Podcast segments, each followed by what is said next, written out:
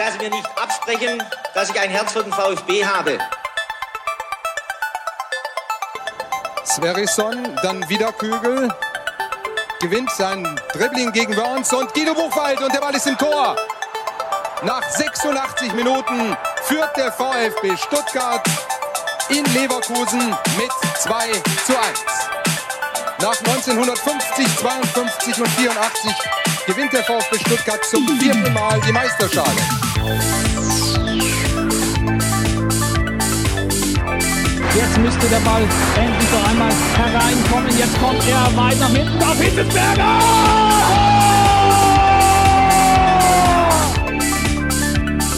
Mario Gomez, spitze Winkel, noch einmal nach innen, Pizza hat den Ball und es gibt noch einmal Abstoß vom Tor. Und jetzt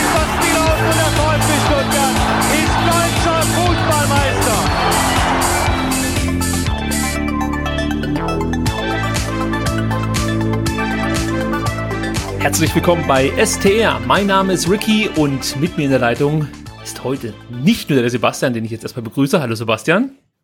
Schönen guten Abend, Ricky. Ja, sondern auch der von uns sehr gescherzte Bernd Sauter. Guten Abend, Bernd. Guten Abend. Tja, endlich mal Gäste hier im Podcast, könnte man fast schon sagen. Die Corona-Krise macht es möglich und für alle, die den Bernd jetzt nicht kennen, was mich wundern würde, denn der Bernd ist eigentlich bekannt wie ein bunter Hund in der VfB-Fanszene, würde ich mal so sagen. Und unter anderem für eines meiner Lieblingsbücher verantwortlich, Bernd, nämlich Fußballheimat Württemberg. Du bist Autor und so ein bisschen auch, äh, ich würde sagen, Fußballphilosoph. Kann man das so sagen?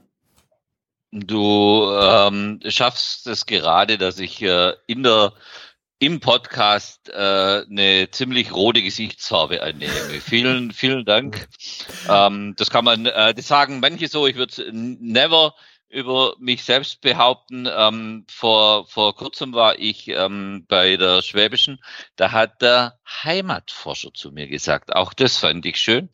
Und ähm, ja. heute bin ich ähm, äh, bei Twitter sehr gewertschätzt geworden, nämlich mit dem Attribut Grumpy Cat. Auch das hat mir sehr gefallen. Also, vielleicht können wir da gleich mal direkt anschließen. Äh, wie erklärst du dir denn diesen neuen Spitznamen? Ja, der trifft, der, äh, der trifft zu, also äh, äh, sehr großes Lob ähm, äh, für diese für diese Bezeichnung. Ähm, ja, wahrscheinlich bin ich äh, bin ich dazu geworden, ähm, weil man ja also im im normalen Fußballbusiness fällt einem ja doch mal immer wieder auch ein paar Dinge auf, die einem nicht so passen. Und ähm, das bei anderen Vereinen zu kritisieren, hat ähm, immer so ein bisschen den Beigeschmack, ach ja, der ist ja VfB-Fan, dass der die anderen nicht gut findet, ist eh klar. Ähm, deshalb macht man das dort, wo es hingehört. Ähm, man soll bitte vor der eigenen Haustüre kehren. Und ähm, es gab in den, vor allem in den letzten fünf Jahren einiges, was man beim VfB jetzt nicht unbedingt gut finden musste aus meiner Sicht. Und das habe ich mir getraut, immer mal wieder zu schreiben. Und, und deshalb ähm, Grumpy Cat, ähm, sensationeller Name, nehme ich an und äh, kleb's über meine Türklingel. Vielen Dank. okay.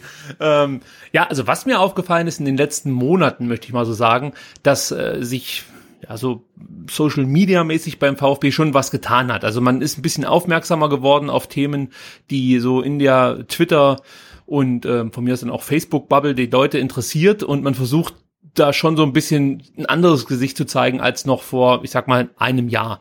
Nur, ähm, ich glaube, das, was du manchmal auf Twitter dann auch kritisierst, ist, dass der VfB Twitter-Account zum Beispiel dafür dann sehr gelobt wird, wenn es Reaktionen auf etwas gibt, das vielleicht von anderen Profivereinen schon viel früher aufgegriffen wurde.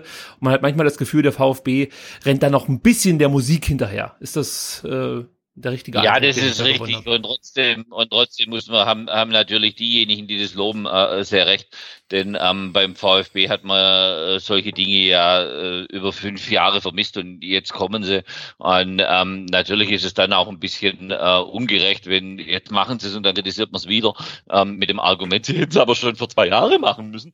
ähm, das ist natürlich etwas altklug ähm, und, und trotzdem freue ich mich immer sehr, dass da ein, ein, ein wie ich immer sage, so so, ein gesamtgesellschaftliches Bewusstsein reift. Und ähm, ja, die Frage, die bei Twitter hochkommt, äh, hängt damit zusammen, bei, äh, die an mich persönlich ging. Das war, wann bin ich denn zum Grumpy Cat eigentlich geworden? Was hat mich dazu gemacht? Ähm, das war eine Hauptversammlung, bei der ein Herr Dietrich gewählt wurde. Ähm, und, ähm, und, und ich, nicht, weil dadurch quasi schon die, die Ausgliederung klar war, die ist richtig.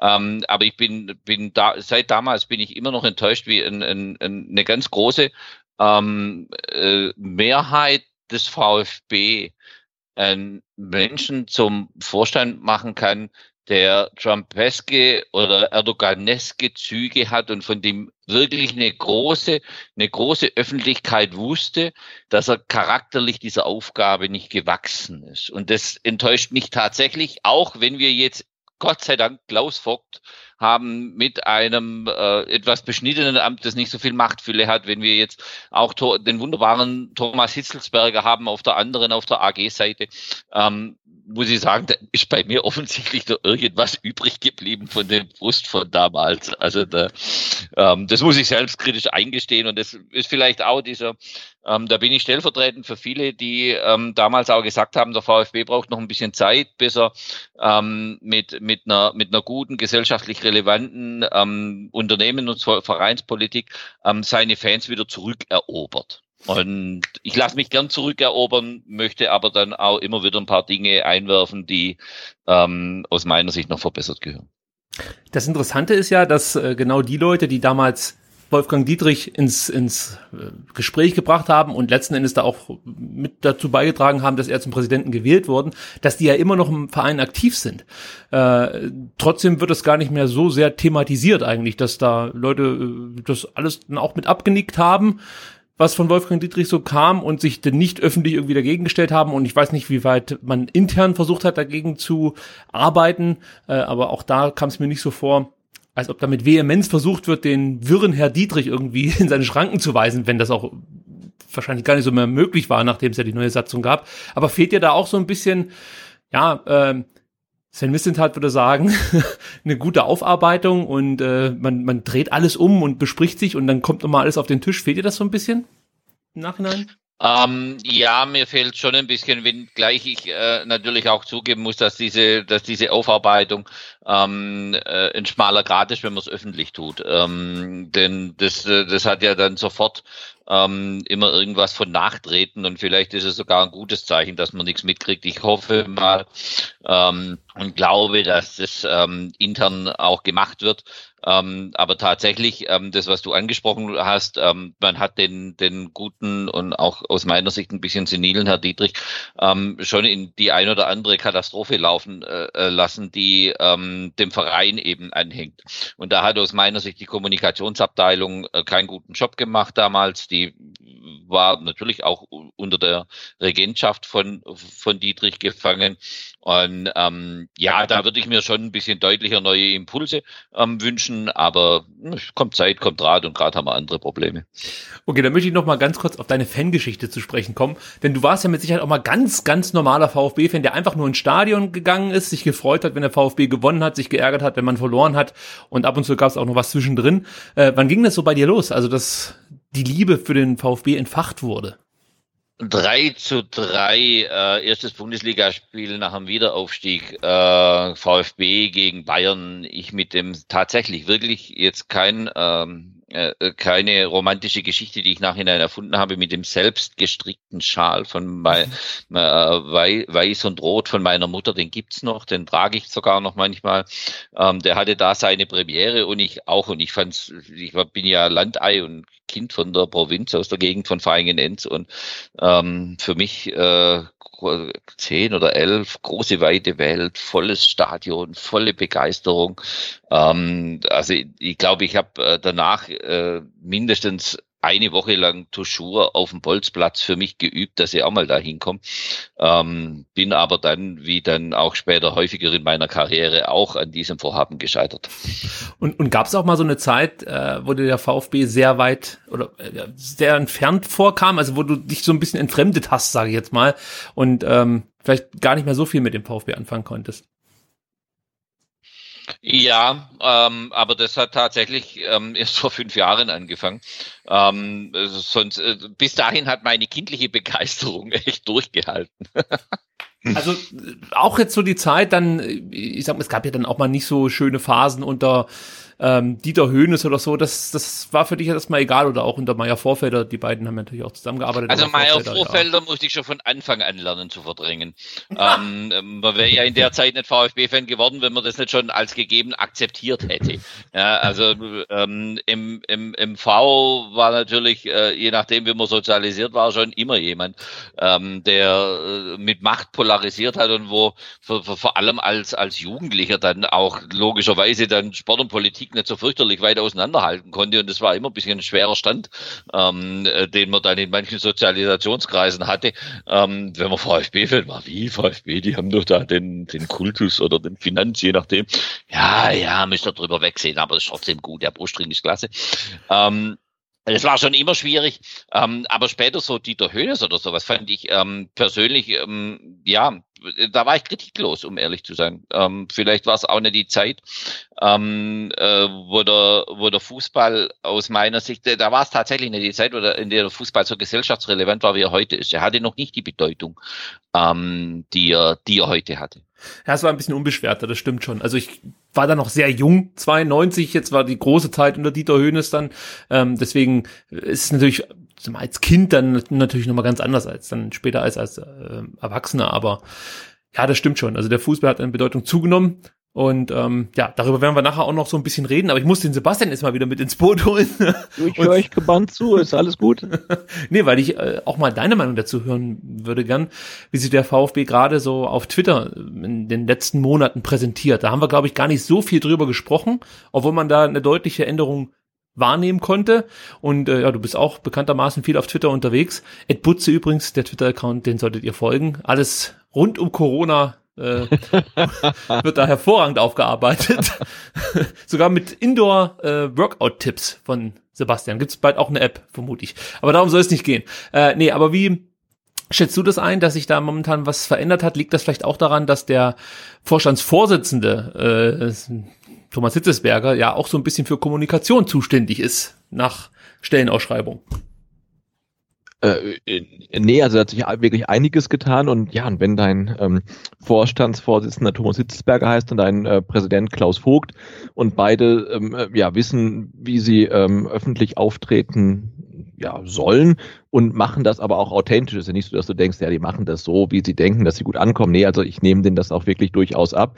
Ähm, ich glaube, dann ähm, ist eigentlich ja noch die, die Mannschaft auf dem Platz und der sportliche Erfolg dein, dein, dein, dein größtes Problem. Und da aktuell nicht gespielt wird, gibt sich der VfB natürlich ähm, her hervorragend. Ne? Also ähm, Klaus Vogt ist dafür verantwortlich, dass die, ähm, ja, diese, ich nenne es jetzt mal Nachbarschaftshilfe, ist das despektierlich, ähm, ein, ein Auto bekommt ähm, und Thomas Hitzelsberger ähm, ja, teilt Tweets, ähm, dass halt in Kliniken noch Leute gesucht werden und so weiter. Also die zwei federführend machen das richtig gut und in ihrem Fahrwasser natürlich auch die die, die, der, der offizielle VfB-Account. Also, also ich denke, die machen alle einen richtig guten Job. Und ähm, das Schöne ist ja jetzt in der aktuellen Zeit, also wenn man von etwas Schönem reden kann, dass ihre Bemühungen auch jetzt gerade gar nicht überlagert werden von kurzfristigen sportlichen Erfolgen. Es ist nicht so, die zwei machen alles richtig und dann kriegst du halt irgendwie kurz vor Schluss doch noch irgendwie einen Ausgleichstreffer und alle sagen, äh, der äh, CEO ist scheiße und der Präsident ist scheiße, weil der VfB doch nicht gewonnen hat. Nee, jetzt kann man ja gerade sehen, ähm, was sie machen und die Wirkung wird nicht überstrahlt von ähm, sportlichen Ereignissen. Und das ist ja auch mal ganz spannend äh, zu sehen. Wir müssen als Disclaimer mal kurz vorweg schicken, Bernd, du und Klaus, ihr kennt euch sehr gut, ähm, habt schon viel miteinander zu tun gehabt und ähm, ja, unter anderem auch beim FC Playfair, glaube ich, das ein oder andere Bierchen zusammengetrunken, als es da um wichtige Themen rund um Fußball ging. Wir haben letzte Woche mal so ein bisschen darüber gesprochen, ob ähm, man sich von Klaus ersten Monaten irgendwie mehr erwartet hat. Also vielleicht kannst du das so ein bisschen beurteilen. Wie, wie, wie würdest du bislang die Amtszeit von Klaus Vogt ja, äh, beschreiben? Ähm, ich, ich glaube, man sagt ja bei, bei Managern, dass man ihre Arbeit erst nach ähm, circa drei bis vier Jahren wirklich beurteilen kann. Bei Trainer ist vielleicht ein, ein halbes Jahr, bei Präsidenten ist es noch viel länger. Und ähm, ich finde, Klaus macht ähm, macht's im Moment sehr gut. Er äh, spielt sich sehr wenig in den Vordergrund. Ähm, man muss ja auch immer, ich glaube, man muss schon sehen, ähm, dass äh, beim VfB das äh, seit Dietrich sowieso nicht mehr, ähm, nicht von einer Person abhängt und das ist auch gut so, ähm, sondern da ist ein, da ist ein ähm, ganz ein eingespieltes Team von vielen Menschen, die sich alle sehr gut kennen. Und ähm, Klaus kommt in dieser Situation als ähm, neuer und ähm, war vorher schon in ein, zwei Gremien, jeder kennt ihn, ähm, äh, äh die, der ganze VIP-Raum hat ihn gekannt, ähm, zwangsläufig, äh, weil er überall hingegangen ist und Grüß Gott gesagt hat. ähm, aber ähm, aber er ist, er ist dann doch in dieser Position natürlich neu und ähm, muss sich da auch ähm, erstmal mit leisen Tönen etablieren, alle vorstellen und so weiter und so fort. Und da äh, glaube ich dran, dass er das gut macht. Ich bin froh, ähm, dass er nicht irgendwelche merkwürdigen Schnellschüsse raushaut, nur um ähm, irgendwie in die Presse zu kommen. Ähm, das wäre das Falscheste. Und ich glaube, er macht es taktisch ganz klug. Ähm, er hat mit mit dem ähm, Rainer Mutschler, jetzt auch dann mit dem Adrian, ähm, Leute an seiner Seite, ähm, die, von denen ich weiß, dass er sie vorher schon geschätzt hat. Ähm, das gibt mir das Zeichen, dass die Dinge langsam in die richtige Richtung gehen und auch ähm, vielleicht diejenigen, äh, die vorher einen ganz äh, großen Einfluss hatten, ähm, Uh, unter anderem die, die, Menschen, die sich auf Fort reimen, ähm, äh, dass die langsam einen Einfluss verlieren und das gibt mir große Hoffnung, dass der Klaus gerade vieles richtig macht. Also ich wünsche es mir natürlich, äh, dass es so ist. Ich stelle mir in den letzten Wochen immer mal wieder die Frage, ob es ihm besonders leicht gemacht wird von, von Seiten des VfB. Das kann ich natürlich von außen nur schwer beurteilen. Äh, ich weiß nicht, ob ihr dazu was sagen könnt, aber mm, ich habe manchmal so ein bisschen die Befürchtung, dass eben genau die Position, dass er als Neuer da jetzt reinkommt, ähm, ja, schon auch vielleicht ihn vor so ein paar Probleme stellt, die man vielleicht hätte kommen sehen können, aber dann trotzdem einen überrascht, wenn äh, man sich überlegt, dass es ja eigentlich um den Verein, um das Wohl des Vereins gehen soll. Äh, bin ich da auf dem Holzweg oder Bernd, kannst du dir vorstellen, dass es da vielleicht doch ein bisschen schwieriger ist, als äh, gerade für so jemanden wie Wolfgang Dietrich reinzuschnuppern, sage ich mal, in die Familie VfB? Ja, Dietrich, äh, bei Dietrich hat ja jeder gewusst, äh, dass er kuschen muss, weil der Dietrich unter anderem das Geld und den ganzen Quatsch mitbringt. Mhm. Ähm, das ist bei das ist bei Klaus jetzt nicht so. Ähm, er arbeitet ja an seiner Mittelstandsinitiative. Ich hoffe, das wird erfolgreich sein. Ähm, nur die ganze Mittelstandsinitiative wird natürlich für den aktuellen Hintergrund auch nicht arg viel nützen. Ähm, aber ich, ich glaube schon, dass ähm, in der, in, wir haben ja in, Ende des Jahres wieder die Notwendigkeit auch ähm, abzustimmen, ähm, was wie wie es weitergeht. Und ich glaube schon, dass er die Dinge jetzt mal ruhig und äh, sehr gut angeht. Und es ist mir ähm, ehrlich gesagt viel lieber als ein Dietrich, der bei jeder unmöglichen Gelegenheit äh, sein, sein, seine wackelige Hand erhoben hat. Ja, also ähm, da freue ich mich immer sehr und ähm, weiß, dass wir schon auf dem richtigen Weg sind. Wenn nicht er, wer dann? Das hört sich gut an. Gut, dann wollen wir mal über das aktuelle Geschehen so ein bisschen sprechen. Da ist ja dann doch ähm, sehr viel Dynamik in der Situation, wie man das so häufig jetzt in letzter Zeit hört. Ähm, und es gab von euch, Sebastian, Vertikalpass. Ähm, du hast den Artikel geschrieben, einen sehr interessanten Artikel, der sich mit diesem Thema auseinandergesetzt hat. Aber auch von dir, Bernd, gab es einen sehr interessanten Artikel äh, nachzulesen auf liga-der-propheten.de oder ja, ihr kennt die Seite wahrscheinlich auch unter Propheten der Liga, wie auch immer. Ich werde beide Artikel natürlich verlinken und es geht da ja eigentlich ganz konkret darum, was machen wir Fans jetzt eigentlich äh, mit den ausgefallenen Spielen? Sollen wir unser Geld zurückfordern oder äh, sollen wir den Verein möglichst lange unterstützen? Und bevor wir darüber jetzt so ein bisschen sprechen, würde ich gern mal zwei Auszüge, beziehungsweise einen Auszug aus Bernds Artikel und eins, einen Auszug aus Sebastians Artikel vorlesen, damit die Hörer auch so einen kleinen Eindruck bekommen, wo so eure Standpunkte verortet sind. Also ich fange mal an mit Bernds Artikel, der übrigens den Namen trägt, also der Artikel ähm, Geisterspiele, Solidarität und Ina Aogo. Das gefällt mir schon sehr gut. Ein großartiger Artikel, ja. der ist definitiv besser als meine. Moment, dann sage ich den auch noch kurz. Der ist auch gut. Der trägt nämlich den Namen Well, that escalated quickly. Also auch da. Fand ich sehr gut. Genau. Gibt's für beide Titel schon mal ein Sternchen. Gut. Also, Bernd schreibt folgendes. Krankenhäuser, Pflegeeinrichtungen, Künstler, Gastronomen, Freelancer, Einzelhändler und, und, und. Alle haben unsere Solidarität verdient. Die Spielbetriebs-AGs des Profifußballs sicher nicht. Wenn es zu Geisterspielen kommt, haben alle Fans die Chance, Spendengelder zu generieren, ohne an den eigenen Geldbeutel zu gehen. Wer aus Faulheit oder falsch verstandener Fantreue auf Rückforderungen verzichtet, finanziert damit im übertragenen Sinne das nächste goldene Steak von Frau Aogo. Wir alle tun dies lange genug. Jetzt bietet sich die Chance, ihr wenigstens ein Salatblatt wegzunehmen. Anderswo ist es Gold wert. Also der ganze Artikel ist lesenswert, aber das ist natürlich schon eine sehr, sehr oder ein sehr toller Absatz, deswegen wollte ich den ja auch unbedingt vorlesen. Und Sebastian schreibt, Machen wir uns nichts vor, auch die Clubs mit ihren Multimillionen-Etats werden um ihr wirtschaftliches Überleben kämpfen müssen. Während viele von uns ihren Job von zu Hause aus erledigen können, fällt es fällt diese Option bei Profisportlern flach. Und so zahlen die Clubs weiterhin üppigste Gehälter, ohne dafür eine Gegenleistung zu erhalten. Dass das nur über begrenzte Zeit funktionieren kann, dürfte klar sein.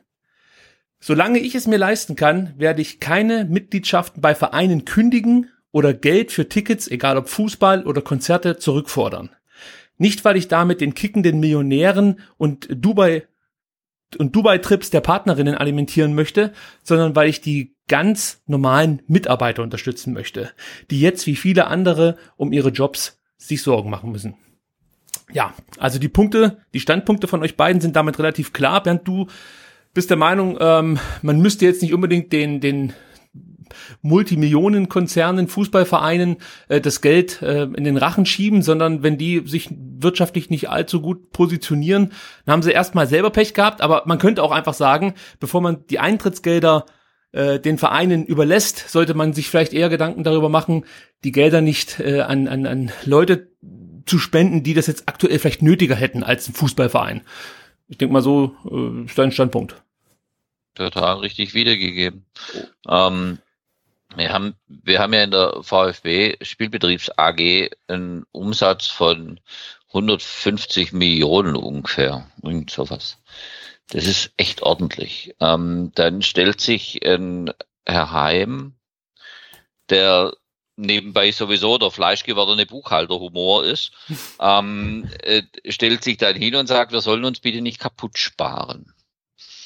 Also das heißt, äh, er sagt aber auch gleichzeitig in dann wieder sympathischer, schonungsloser Offenheit, ähm, dass die Spielbetriebs-AG in, den, äh, in der letzten Zeit nicht wirklich ein Einnahmenproblem hatte, sondern eher ein Ausgabenproblem, ähm, weil sich viele Investitionen, in, vor allem die in Beine, eben nicht so gelohnt haben. Diesen Betrieb weiter zu alimentieren, wo wir gerade unheimlich viel Not an vielen Ecken und Enden haben und das bei systemrelevanten äh, Branchen und Einrichtungen, ähm, dann in diesen, in diesen großen Schlund nur irgendwelche 3,50 Euro reinzustecken, die nicht sein müssen, haben mir halt einfach, ähm, ja, hat, hat, hat mich so bewegt, äh, dass ich tatsächlich äh, in die Tasten gehauen habe und äh, zugegebenermaßen äh, in, mit, mit einer, mit einer bisschen polemischen Wolte, mit Ina Ogo, die ja äh, schon lang, ähm, besser gesagt, ihr Mann ist schon lang von der Gehaltsliste gestrichen,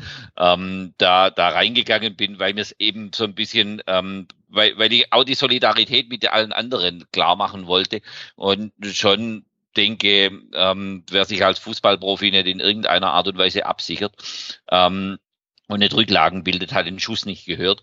Ähm, zumal es ja so ist, dass die Fußballprofis eh zuerst mal mit ihre Karriere bis maximal 35 haben und ähm, und dann äh, zuerst mal eine neue Karriere aufbauen müssen, wo und wie auch immer. Meistens ja leider im Fußballbusiness.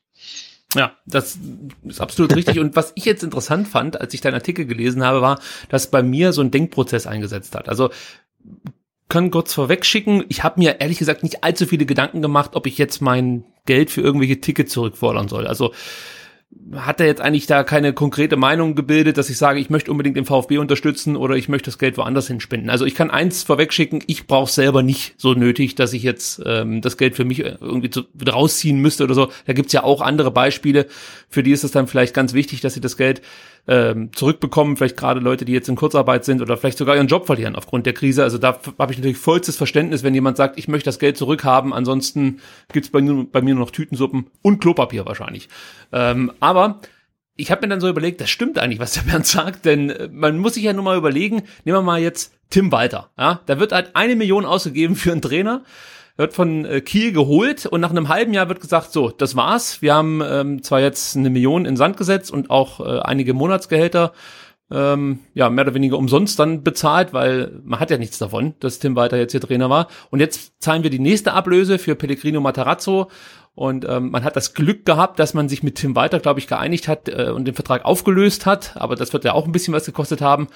Auf was will ich hinaus? Man gibt hier sehr, sehr viel Geld aus für eben dann solche Fehlentscheidungen und stellt sich jetzt auf der anderen Seite hin und bejammert die wahrscheinlich so sechs Millionen Euro, die durch ähm, TV-Einnahmen fehlen könnten. Und äh, Ticketeinnahmen waren es, glaube ich, noch nicht mal so viel.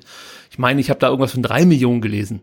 Äh, also das ist natürlich dann schon schwierig, Sebastian. Du sagst, du möchtest trotzdem den VfB weiter unterstützen, beziehungsweise natürlich auch die kleinen Vereine bei dir im Ort. Ähm, aber lass uns beim VfB mal konkret bleiben. Hat sich, nachdem du den Artikel von Bernd gelesen hast, noch mal was bei dir äh, geändert an der Meinung? Nee, also ich verstehe ja Bernds Meinung und ich, ich, ich würde hier runterschreiben und ich möchte auch nicht das Gehalt der Spieler zahlen. Ne? Also während die zu Hause ähm, in, in äh, Isolation oder Quarantäne sitzen und nicht spielen können, möchte ich durch den Verzicht auf meine Ticket-Ausgaben ähm, jetzt nicht deren Gehalt zahlen, weil ich glaube, äh, da gibt es jetzt echt relativ viele, die vorangehen können und sagen, hey, wir brauchen vielleicht nicht das alles, was wir bekommen. Und es gibt ja auch ähm, Spieler, die es gemacht haben, wie ähm, Kimmich oder Goretzka, die sagen, hey, wir, wir, wir spenden was. Ähm, also mir geht's halt wirklich mehr um die, die Leute, die halt auf der Geschäftsstelle sitzen. Ich glaube, der VfB hat 150 Mitarbeiter oder so. Und ähm, wenn es dem VfB schlecht geht, dann schmeißen die ja keine Spieler raus, sondern die schmeißen halt dann erstmal die Sekretärin raus oder so. Und äh, äh für, für, für solche Leute ähm, würde ich dann einfach darauf verzichten, Geld zurückzufordern. Ähm, aber verlange natürlich dann auch, dass die, die halt ein Vielfaches von dem verdienen, was ich verdiene, und beim VfB angestellt sind, dann vielleicht auch sagen, okay, das ähm, könnten, dann könnten wir vielleicht auch irgendwie Einbußen machen. Und da hat ja Thomas Hitzberger auch ein Signal gesendet, der sagt, na, er wird halt ähm, vorangehen auf Gehalt ähm, verzichten. Und ähm, ich, ich hoffe, dass es halt auch dann andere Angestellte der AG so handhaben. Ich habe das Zitat von Thomas Hitzesberger hier, das lese ich auch noch kurz vor. Äh, wir werden zunächst die Spieler ausführlich über die Gesamtsituation und im Besonderen die Lage beim VfB informieren. Wir wollen darstellen, welchen Be Beitrag jeder Einzelne leisten kann, um die Handlungsfähigkeit des Clubs möglichst lange aufrechtzuerhalten. Wir werden nichts unversucht lassen, die Krise gemeinsam zu überstehen. Sie können davon ausgehen, dass ich beim Thema Gehaltsverzicht vorangehen werde. Das klingt sehr gut äh, und äh, würde ich auch so unterschreiben. Äh, interessant ist natürlich, dass es inzwischen schon andere Vereine gibt, wie Borussia Mönchengladbach, Mainz, Karlsruhe, Wien, Wiesbaden, Dynamo Dresden. Äh, da gibt es nicht nur diese Lippenbekenntnisse. Hoffentlich versteht man das jetzt nicht falsch. Also ich meine das jetzt nicht als Angriff gegen Thomas Hitzesberger, sondern äh, da wurden halt Taten geschaffen. Also ich weiß, dass der KSC bzw. die Spieler sich äh, dazu bereit erklärt haben, für drei Monate zehn Prozent weniger zu verdienen. Bei Borussia Mönchengladbach kenne ich keine genauen Zahlen, aber auch da wird auf Gehälter verzichtet. Äh, mir, mir fehlt da schon noch so ein kleines Signal auch von den Spielern, die eben jetzt versuchen, ihre Geschäftsstellen, Mitarbeiter oder einfach nur den Zeugwart zu retten, um es jetzt mal ganz, ja, etwas vielleicht auch übertrieben auszudrücken. Ähm, fehlt dir das nicht so ein Stück weit, dass da äh, von Verein, vom Vereinsseite aus Fakten geschaffen werden und nicht nur einfach nur gesagt wird, ja, wir, wir machen da schon was und wir besprechen uns jetzt erstmal. Also eigentlich ist es ja jetzt genau der richtige Zeitpunkt, eigentlich was zu verkünden und nicht erst darüber zu sprechen. Also noch fehlt es mir nicht, aber ich, ich, erwarte schon, dass da noch was kommt. Ne? Also wenn man sieht, ähm, welche, ja, ich hatte ja geschrieben, also welche Welle der Solidarität gerade so durch Deutschland äh, schwappt, Gehaltsverzicht, äh, äh, Nachbarschaftshilfe und, und, und. Und wir, wir haben halt auch beim VfB ähm, Menschen, die halt unfassbar viel Geld verdienen. Und dieses Geld, die, die verdienen so viel Geld, die können es gar nicht ausgeben. Ähm, und mit, mit dem Gehaltsverzicht ähm, oder auch, auch nur mit dem temporären Gehaltsverzicht könnten sie dafür sorgen, dass es halt vielen Menschen, die jetzt in größter Not sind, ähm, besser geht. Und ähm, also das verlange ich tatsächlich dann von meinem Verein, ähm, dass dort solche äh, Menschen sind, ähm, die, die das auch dann durchziehen. Und ähm, ja, man muss jetzt nicht der Erste sein, der das macht, aber man sieht ja, ähm, das, ja, das äh, gibt nicht nur Einzelfälle, die so handeln, sondern es gibt halt viele. Und ähm, das erhoffe ich mir wirklich ganz, ganz stark, ähm, dass der VfB da auch ein Zeichen setzt. Fehlt dir da was, Bernd, von Seiten des ja, VfB? Mir fehlt, nein, ähm, mir fehlt es zuerst von Seiten der Spieler, um ehrlich zu sein. Ähm, denn der VfB ist sicherlich in einer Situation, wo er eine gerechte Regelung ähm, äh, für, für alle schaffen muss. Das heißt, er ist auch in der, in der Situation, in der man den Goodwill braucht und einfordert. Das tut er besser hinter den Kulissen. Ähm, diejenigen, die aber die Solidarität beweisen müssten, sind zuerst die Gutverdiener unter den Spielern. Und von denen fehlt mir bisher jegliches Statement in dieser Angelegenheit. Und das finde ich bereits zum jetzigen Zeitpunkt sehr enttäuschend. Ja, die Ex-Spieler äußern sich dafür umso mehr. Nämlich Hansi Müller hat sich mal wieder geäußert. das ist ja nichts Neues. ja, aber er sagt trotzdem was, äh, das können wir ja auch nochmal kurz hier mit in die Diskussion einfließen lassen. Und zwar meinte er, für viele Vereine ist es existenziell wichtig, dass die Saison zu Ende gespielt wird. Darüber hinaus müssen alle schauen, wie sie, wie sie von sich aus den wirtschaftlichen Schaden in Grenzen halten können. Daher erwarte ich von den VfB-Profis auch, dass sie auf Gehalt verzichten. Wenn die mal 20 Prozent weniger kriegen, geht es ihnen immer noch gut. Ich hätte das als Spieler in vergleichbarer Situation auch getan, sagt Hansi Müller. Ähm, da hätte ich gerne mal ein paar Hansi Müller-Kenner dazu interviewt, ob das damals äh, schon gewesen wäre. Das glaubt, das nehme ich ihm nicht ab, tut mir leid. Ja, es ist immer leicht, natürlich aus so einer Position heraus dann diese Ratschläge zu verteilen. Ähm, ich ich, ich habe das jetzt natürlich auch ganz äh, äh bewusst hier mit einfließen lassen, dieses Zitat von Hansi Müller. Aber trotzdem muss ich mich natürlich mal noch fernab von den Spielern was fragen, warum es eigentlich bei den Fußballvereinen so ist, die sich ja selber auch gerne dann mal als Wirtschaftsunternehmen bezeichnen, dass man für, für Extremfälle überhaupt nicht gerüstet ist. Also wir reden natürlich jetzt hier von etwas, das konnte keiner kommen sehen, Corona-Krise, aber es gibt ja dann auch ja, Abstiege, mit denen äh, man nicht so richtig rechnet und äh, auch die stellen ja viele Vereine immer vor immensen Probleme.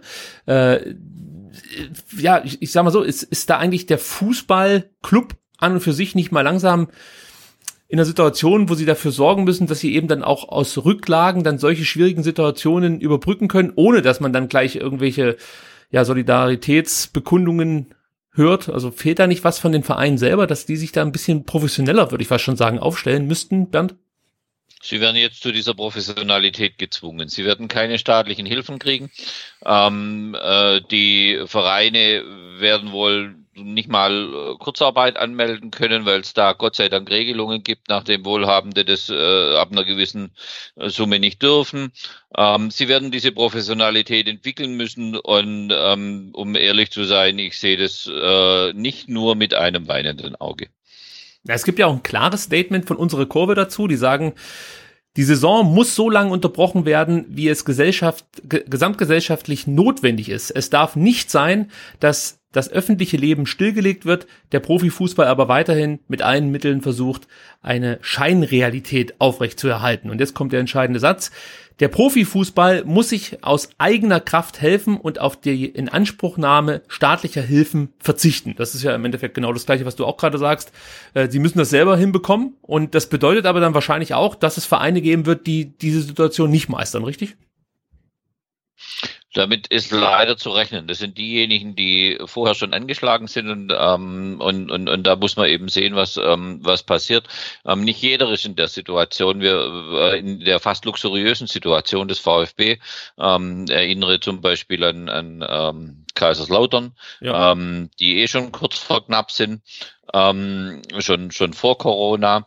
Und ähm, da, da müssen wir aber auch wirklich äh, unterscheiden. Also nach meinem Artikel hat mir ja auch jemand aus Paderborn geschrieben, also ähm, und äh, sagte, ja, aber Paderborn, die sind doch gut und die sind gerade erst wieder bei Kasse und ich lasse das drin. Und da muss ich natürlich klar sagen, ja, Paderborn, Ausnahmebundesligist, äh, Kaiserslautern, dritte Liga, ganz anderes Thema aus meiner Sicht. Ganz anderes Thema. In der dritten Liga hängt so auch nicht so viel von Fernsehgeldern ab. Da ist der Anteil der Zuschauer ähm, äh, äh, der Einnahmen, die du durch Zuschauer, durch Eintrittsgelder und durch Merch äh, generierst, viel höher. Ähm, da, da haben die Zuschauer eine ganz andere Bedeutung. Ähm, beim, beim VfB ist einer von vielleicht ähm, 12, 13 Vereinen in, in, in, in Deutschland mit der Spielbetriebs AG, wo das halbwegs ähm, großprofessionell ist und wo ich sagen muss, die haben eine gewisse Größe, dass sie tatsächlich ähm, das aus eigenen äh, Mitteln lösen können. Sebastian, müsste man dann jetzt nicht weil es eben so eine besondere Situation ist, sagen, es, es, es muss irgendwie einen Solidarfonds geben, dass man Vereine wie Kaiserslautern oder auch Paderborn und es gibt mit Sicherheit auch noch viele andere in der ersten und zweiten Liga, die äh, in Probleme geraten werden aufgrund dieser Corona-Krise. Äh, müsste man da nicht jetzt irgendwie was anstoßen, dass man sich gegenseitig hilft oder müssen wir jetzt einfach damit leben, mehr oder weniger, dass es plötzlich dann noch, weiß ich nicht, sag irgendeine Zahl, 20 potente Vereine gibt in den beiden Bundesligen. Ja, das sind die zwei Wege. Ne? Also ich bin natürlich klar für einen Solidarfonds, dass halt die Vereine, die irgendwie Geld übrig haben, genug Geld haben, dann die, die, die, die, die Kleinen unterstützen ähm, bei ihrem Überleben. Oder man sagt halt irgendwie, äh, komm, irgendwie eine totale Marktwirtschaft, die, die überleben, die überleben und die, die es nicht schaffen, ähm, die schaffen es halt nicht und dann, weiß ich nicht, spielen wir dann vielleicht irgendwann bald eine Zehner Bundesliga mit Bayern München, Dortmund, Leipzig, Hoffenheim und irgendwie noch sechs anderen. Aber das, das kann ja niemand wollen und insofern äh, ja, muss sich da halt auch dann tatsächlich mal der Fußball solidarisch ähm, äh, zeigen. Und ähm, ja, dass es mal so weit kommt, also da brauchst du echt irgendwie so einen beschissenen Virus, der über die ganze Welt äh, sich zieht, ne, dass man mal sieht, hey, da, der kann, da kann echt alles aus den Fugen geraten. Und dann braucht es halt wirklich auch mal komplett neue Denkweisen. Ähm, und also das ist so schrecklich, das alles auch ist. Es ist natürlich auch ähm, äh, wirklich spannend. Könntest du dir nicht vorstellen, dass der nächste Schritt dann, ähm, also wir haben jetzt darüber gesprochen, entweder man lässt die Vereine vor die Hunde gehen oder man unterstützt sich gegenseitig. Könnte nicht auch ein Schritt sein, dass man sagt, Mensch, wir haben noch dieses lästige 50 plus 1. Ähm, das wäre doch jetzt der ideale Moment. Äh, Bist du es, Martin Kind? Nein, aber dieses Thema wird ja jetzt ja. definitiv schon wieder diskutiert, dass man sich Gedanken machen muss, ob man nicht doch Anleger reinholt, denn die könnten ja jetzt frisches Kapital in die Vereine pumpen, die mehr oder weniger äh, kurz vor dem Ruin stehen. Wo man sich natürlich jetzt auch die Frage stellen müsste, ja, gibt es denn überhaupt so viele Investoren, die diese äh, mehr oder weniger ruinierten Vereine jetzt noch unterstützen ja, möchten? Genau, ich wollte gerade sagen, wo die, wo die ganzen Unternehmen gerade auch irgendwie kurz davor sind abzunippeln, da, da sagst du, hey, investiert mal in einen Fußballverein, läuft total gut, die können zwar gerade nicht spielen und äh, müssen halt Millionen Gelder zahlen, aber das passt schon. Ne? Also äh, das ist ja gerade alles irgendwie äh, ja komplett schwierig und äh, natürlich ist auch das eine, Option ne, und, und, noch eine Option wäre ja wirklich zu sagen, hey, dann lass doch irgendwie ähm, die Bundesliga spielen mit Vereinen, die einfach wirtschaftlich gesund sind und dann hast du vielleicht, weiß ich nicht, habe ich heute gelesen, einen äh, Verein wie äh, Rödinghausen in der Bundesliga, die sagen, hey, wir wollen gar nicht aufsteigen, können wir uns gar nicht leisten. Ähm, und dann ist halt vielleicht Rödinghausen in der Bundesliga, ne? aber gerade scheint ja wirklich alles möglich zu sein. Zu dem 50 plus 1 und zu dem Ruf nach dem Investor noch ähm, das Beispiel 60 München genannt. Ähm, 60 München hat es ja ohne Corona geschafft, ähm, sich runter zu wirtschaften. Und ihnen ist gar nichts mehr anders übrig geblieben, als dann einen Investor Ismaik aus äh, irgendwo aus dem Hinterpersisches Golf ähm, reinzunehmen und viele 60-Fans, das ist jetzt auch schon acht, neun Jahre her, und äh, viele 60-Fans wünschten sich, man hätte lieber damals eine Insolvenz gemacht und dann frisch angefangen. Das wäre denen alle lieber. Ähm, und ähm, hinterher ist man immer schlauer. Also das ist, ist richtig. Ähm, natürlich birgt die, also äh, dass die jetzige Situation ähm, schon mittelfristig eine, eine äh, neue Aufstellung im deutschen Fußball bewirken wird, darüber sind sich schon viele einig. Ähm, wir werden vielleicht leider vor allem in den mittleren bis unteren Ligen vermutlich sogar ein paar Insolvenzen sehen. Ähm, dann wird sich zeigen, wie sich der Fußball neu aufstellt. Es gibt ja verschiedene Modelle. Es gibt auch die, die äh, sehr romantische Idee eines Fanvereins. Ähm, und das wäre an vielen Stellen hilfreich. Bloß welche Fans haben jetzt Geld und Leidenschaft in das reinzustecken, ist schwierig. Ähm, auf der anderen Seite kommt einer vom Persischen Golf daher, auch schwierig. Ähm, da zu unken und zu sagen, wie wird das alles schwierig, aber die nächste Zeit wird vor allem Fußball strukturell sehr, sehr spannend werden. Das ist sicher. Also glaubst du, dass der Fußball an sich, also auch international gesehen, ein anderer sein wird nach der Corona-Pandemie als vor der Corona-Pandemie? Mm, schwierig zu sehen international. Ich glaube, in jedem Land wird, werden sich andere Strukturen ergeben. Ähm, wir haben in, in England, äh, würde ich meinen, dass das relativ spurlos vorübergeht, weil wir äh, sehr viele ähm, außerenglische Investoren da drin haben. Ähm, da würde ich, da würde ich sagen, wird sich, der, wird wieder zurückfinden. Ähm, in Spanien wird es schon schwierig, da ist das Gefälle sehr, sehr stark. Ähm, in Italien muss man sehen, wie es eine Familie Agnelli trifft, ähm, wie die äh, Chinesen, die bei Inter und bei, bei AC drin sind, wie die sich verhalten. Also das, äh, dieses investorengeführte ähm, und bestimmte Fußballmodell äh, ist halt sehr schwer zu prognostizieren, weil es immer vom einzelnen Investor abhängt. Das würde aber bedeuten. Ähm, aber ja, es wird große Verschiebungen auch international geben. Ja, und das würde ja letzten Endes auch bedeuten, wenn wir jetzt uns vorstellen, der englische Fußball findet zu alter Stärke zurück, beziehungsweise zu der äh, vor Corona-Pandemie Stärke. Also man kann weiterhin mit Geld nur so um sich werfen. Und du hast dann halt in der Bundesliga sehr viele Vereine, die wahrscheinlich äh, enorm sparen müssen, nicht mehr so viel Geld ausgeben können. Dann hat man natürlich auf internationaler Ebene große ja, Verschiebungen, um es mal so auszudrücken. Ähm, da wird es jetzt für mich als Fan natürlich schwierig, das Ganze dann noch unter diesem Fairplay-Charakter zu beobachten. Das wurde es auch schon davor, aber dann würde es fast schon absurd werden aus meiner Sicht. Und da ist halt dann schon die Überlegung da, ob man sich nicht doch irgendwie an dieses Thema Salary Cap rantraut und versucht eben mit gedeckelten Gehältern dieser, dieser ja, enormen Blase, die ja da auch immer anwächst, äh, ein bisschen Einheit zu gebieten. Ist das eine Möglichkeit, um da etwas Ruhe in den Markt zu bringen? Das ist die beste Möglichkeit, die du ansprichst, und die einzig, die, die, die geht. Ähm, nachdem man aber schon seit sechs, sieben Jahren dieses Hickhack um diesen Begriff ähm, hat und es äh, ja bisher nur bei Man City jetzt vor kurzem erstmals wirklich eingesetzt wurde, also beim namhaften Verein, ähm, äh, traue ich mich nicht zu diese an die Utopie ran, ähm, dass sowas kurzfristig ähm, äh, vereinbart werden kann, um genau der Corona-Krise ähm, irgendwie Abhilfe zu geben. Nee, das glaube ich nicht. Nur dann sehe ich die Gefahr dieser europäischen Superliga, die für mich eine Gefahr wäre, so als ganz naiver Fußballfan, ähm, äh, schon deutlich am Horizont aufziehen, weil ich glaube, das wird sich dann nicht vermeiden lassen. Also ich kann mir nicht vorstellen, dass der FC Bayern dann hier äh, ja mit mit so halb insolventen Vereinen so ein bisschen rumkickt und aber sonst nicht mehr an die großen Töpfe international kommt. Und dann könnte ich mir wiederum vorstellen, dass das Thema eben Superliga ähm, weiß ich nicht, 20, 15 Top-Vereine sich in Europa ihre äh, Millionen gegenseitig zuschieben und wir dann eben so eine, so eine neue Zweiklassengesellschaft im Fußball bekommen, die es ja, ja eigentlich schon gibt, mehr oder weniger, aber es wird ja immer noch in, im Ligabetrieb gespielt und so getan, als würde man, äh, hätte, hätten alle die gleichen Chancen, was ja schon lange nicht mehr der Fall ist, was ja auch erwiesen ist, also muss man ja jetzt nicht unbedingt sich groß mit dem Thema beschäftigen, sieht man ja schon an den, den TV-Geldern, wie die hier in Deutschland ausbezahlt werden. Ist auch so ein, ja, so eine Merkwürdigkeit. Sebastian, hast du irgendeine Hoffnung, dass was besser werden könnte ähm, nach der Corona-Krise, dass man vielleicht auch als Fußballverein eben wirklich etwas wirtschaftlicher denkt und nicht, wie ähm, man das jetzt lesen konnte, nach, nach sechs Wochen mehr oder weniger zahlungsunfähig ist, wenn, wenn kein Geld reinkommt. Weil das ist ja schon auch ein bisschen naiv, so ein Wirtschaftsunternehmen zu führen. Ja, ich meine, so, so, so eine Fußballer-G ist ja natürlich ein, ein, Wirtschaftsunternehmen, aber ja schon irgendwie ein, ein ganz spezielles. Ne? Du hast irgendwie hochspezialisierte Führungskräfte, AK deine, deine Spieler, die unfassbar viel Geld verdienen, damit sie auf dem Platz gegen ein äh, rundes Lederding oder Synthetikding treten.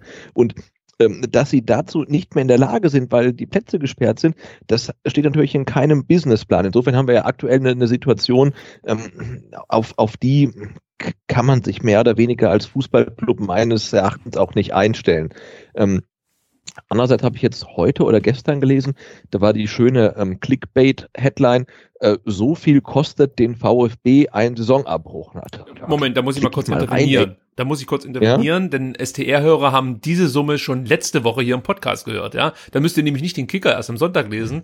Wir haben das schon letzte Woche recherchiert, Sebastian. Was, Hast du nicht zugehört, glaube ich. Was, was, haben wir letzte Ich, ich, ich habe gesagt vergessen. 20 was, Millionen und habe es auch genau Ja, genau, es waren 19 Millionen und dann dachte ich. Nein, 20. Ja, ich habe ich hab's nachgerechnet. Okay. Das, das, das, ist schon viel, aber seit dem ersten Abstieg ähm, wissen wir ja, denn Jan Schindelmeiser hat es ja gebetsmühlenartig wiederholt, ein Abstieg kostet den VfB 50 Millionen. Da dachte ich, okay, also Ne, so, so ein Abstieg ist mehr als doppelt so teuer wie, wie so eine Saisonabbruch. Das darf ja dann auch ein Club eigentlich nicht, ruinieren. Ne? Jetzt, jetzt wissen wir nicht, ist es nur jetzt die letzten Spiele nicht gespielt werden, wie, wie geht's weiter?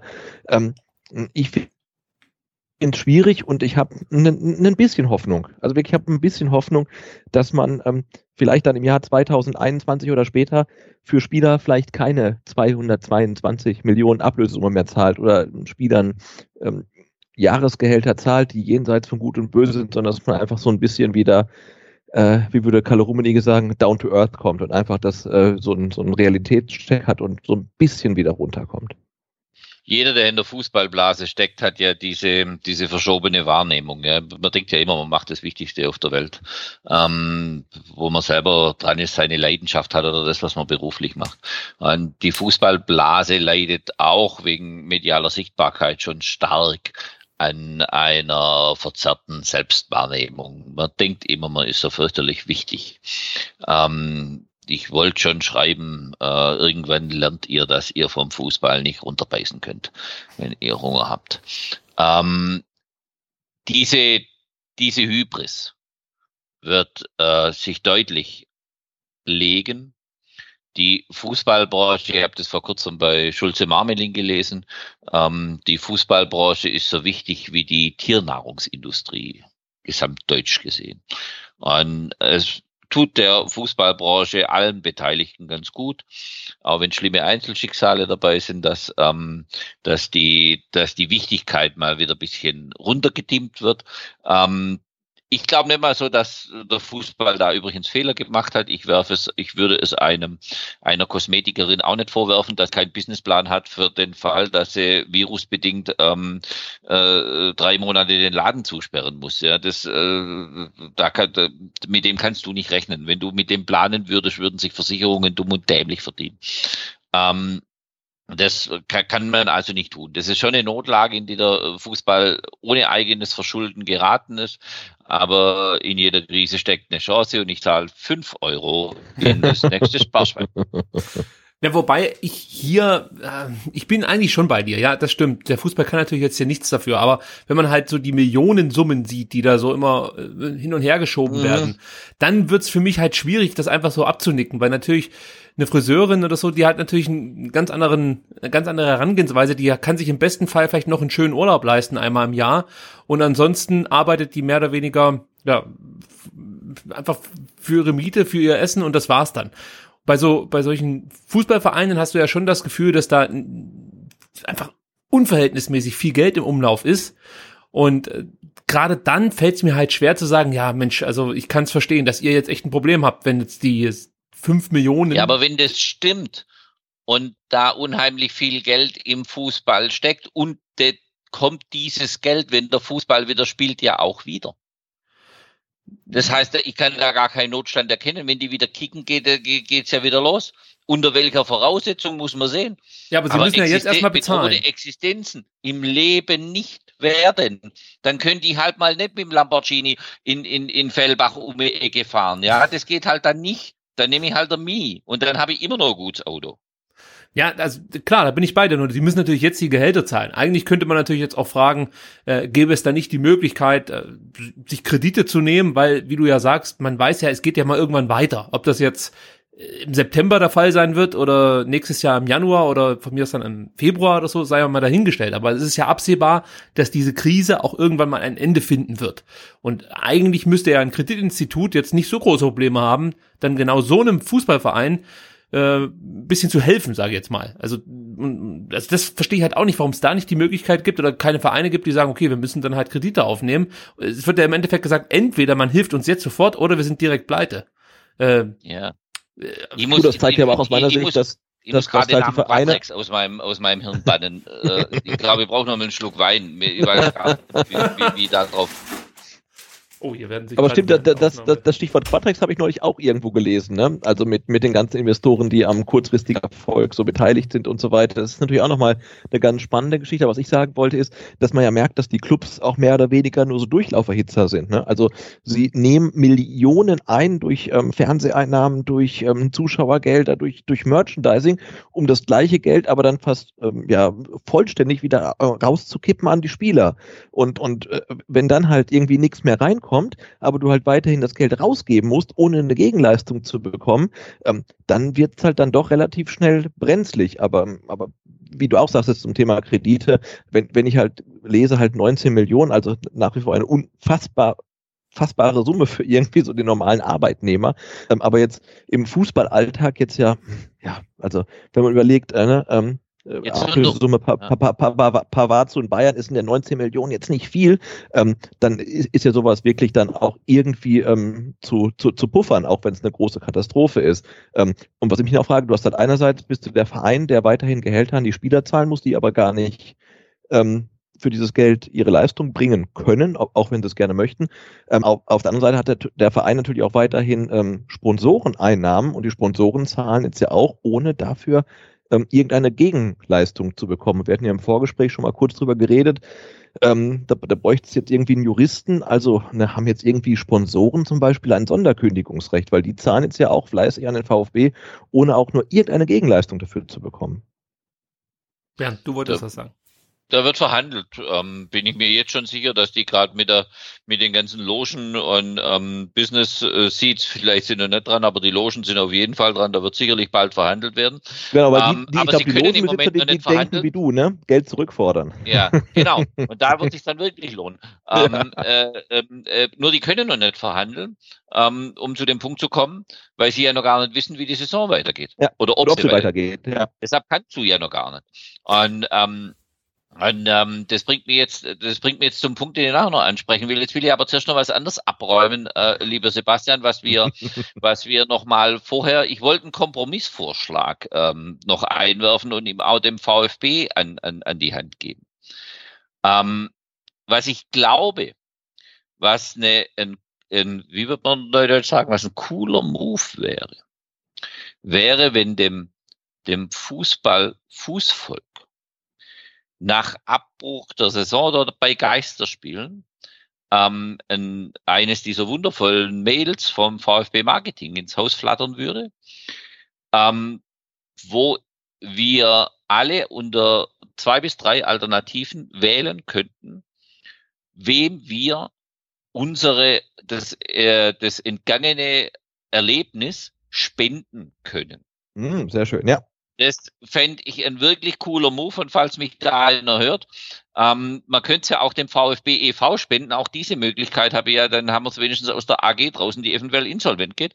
Ähm, also das gäbe es, dann könnte man äh, für, für Kreisligisten, die bedroht sind oder im mittleren Fußball ähm, was machen. Man könnte es auch ganz äh, karitativen Zwecken, Krankenhäuser, keine Ahnung was. Also das fände ich eine, das fände ich ein starker Move, wenn das Marketing hergehen würde und sagen würde, okay, ähm, ihr kriegt, äh, ihr kriegt euer Geld zurück, aber schöner wäre es, wenn wir es gemeinsam irgendwo hinspenden können. Die Aktion erwarte ich mir in dem Fall von meinem Verein. Ja, da wäre ich sofort dabei, gar keine Frage und ich schließe mich dem auch an. So. und äh, jetzt muss ich dann doch noch mal das Thema, wann wird eigentlich wieder gespielt, aufgreifen, weil ihr habt es ja schon richtig gesagt, äh, man weiß nicht so richtig, was eigentlich passiert, deswegen ist es auch schwer, über irgendwelche Zahlungen, Sponsorenzahlungen, Logen etc. zu verhandeln. Wäre es da jetzt nicht an der Zeit, dass die DFL sich konkret, und es gibt ja eigentlich nur eine Antwort, wenn ich sage konkret dazu äußert, nämlich eben, dass sie sagen, die Saison ist beendet, die brechen wir jetzt hier ab und äh, es wird im Jahr 2020 wahrscheinlich nicht vor November wieder irgendwie welche Fußballspiele stattfinden, weil ich glaube, diese, diese Ungewissheit, die jetzt momentan dann auch herrscht, sorgt ja auch wiederum für Probleme. weiß nicht, wer von euch beiden da eine gute Antwort drauf hat. Sebastian? Ich, Oh, Bernd, dann ja, ich, hab, ich hab, Sebastian, komm fang ja, an. Also ich, das wäre natürlich sicherlich das Beste, ähm, aber wenn du jetzt sagst, 2020 wird nicht mehr gespielt und ähm, dann macht dieses merkwürdige Virus auf einmal so diesen ähm, Move, den ähm, Donald Trump irgendwie vermutet, irgendwie, ähm, dass es einfach weg ist. das, ich meine, wir hoffen es alles, wird nicht passieren, aber und dann kannst du vielleicht vorher wieder spielen und du hast aber gesagt, ja, wir spielen halt vor November nicht und dann kannst du theoretisch mal. Lass mich, lass mich einschränken. Dann sagen wir, dann sagen wir, wir brechen die Saison ab und starten die genau. neue Saison Sobald dann, möglich. wenn genau, wenn es wieder möglich ist und ähm, vorher eben nicht. Und wenn es dann halt im September der Fall wäre, dann startet dann eben die neue Saison. Und wenn es dann halt erst im März 2021 der Fall wäre, startet eben im März 2021 die neue Saison. Aber diese, diese Hinhaltetaktik, die wir jetzt momentan miterleben, wo immer davon gesprochen wird, ja, wir beraten uns dann jetzt am Dienstag, also morgen oder wenn ihr es hört, dann heute trifft sich das DFL-Präsidium wieder und es wird das weitere Vorgehen besprochen und dann gibt's diese merkwürdigen Beschlüsse, bis zum zweiten, vierten spielen wir nicht, aber eigentlich können wir euch schon sagen, ab dritten auch nicht. Da ja. denke ich mir, was soll, das ist doch, das ist doch alles Quatsch, das ist doch alles ja, scheiße. Halt die, dann fangen die wieder an mit ihren blödsinnigen Mist, mit ihren Geisterspielen. Ich weiß nicht, hat irgendeiner von denen jemals so ein Geisterspiel gesehen? Das interessiert mich wirklich einen feuchten Furz. Sage ich dir so, wie es ist. Also wenn die morgen beschließen, dass die Saison mit Geisterspielen beendet wird, bin ich kein Fußballfan mehr am Ende dieser äh, Spielzeit. Das muss ich so sagen, ja, wie es ist. Weil, aber, aber was, warte, warte, ich, ich, ich möchte kurz erklären. Du wirst Nee, weil das, weil, weil es ist doch völlig scheißegal momentan, ob der VfB aufsteigt, Bayern Meister wird oder irgendjemand in der Champions League spielt. Es fehlt mir hier die, die, das, was Bernd vorhin gesagt hat. Wie wichtig ist denn der Fußball für unsere Gesellschaft? Diese Überhöhung, zu wieder zu sagen, ja, wir wollen den Leuten damit auch ein Stück weit Normalität zurückgeben. Für mich ist es total wichtig, dass ich Samstag 1500, das ist mir scheißegal.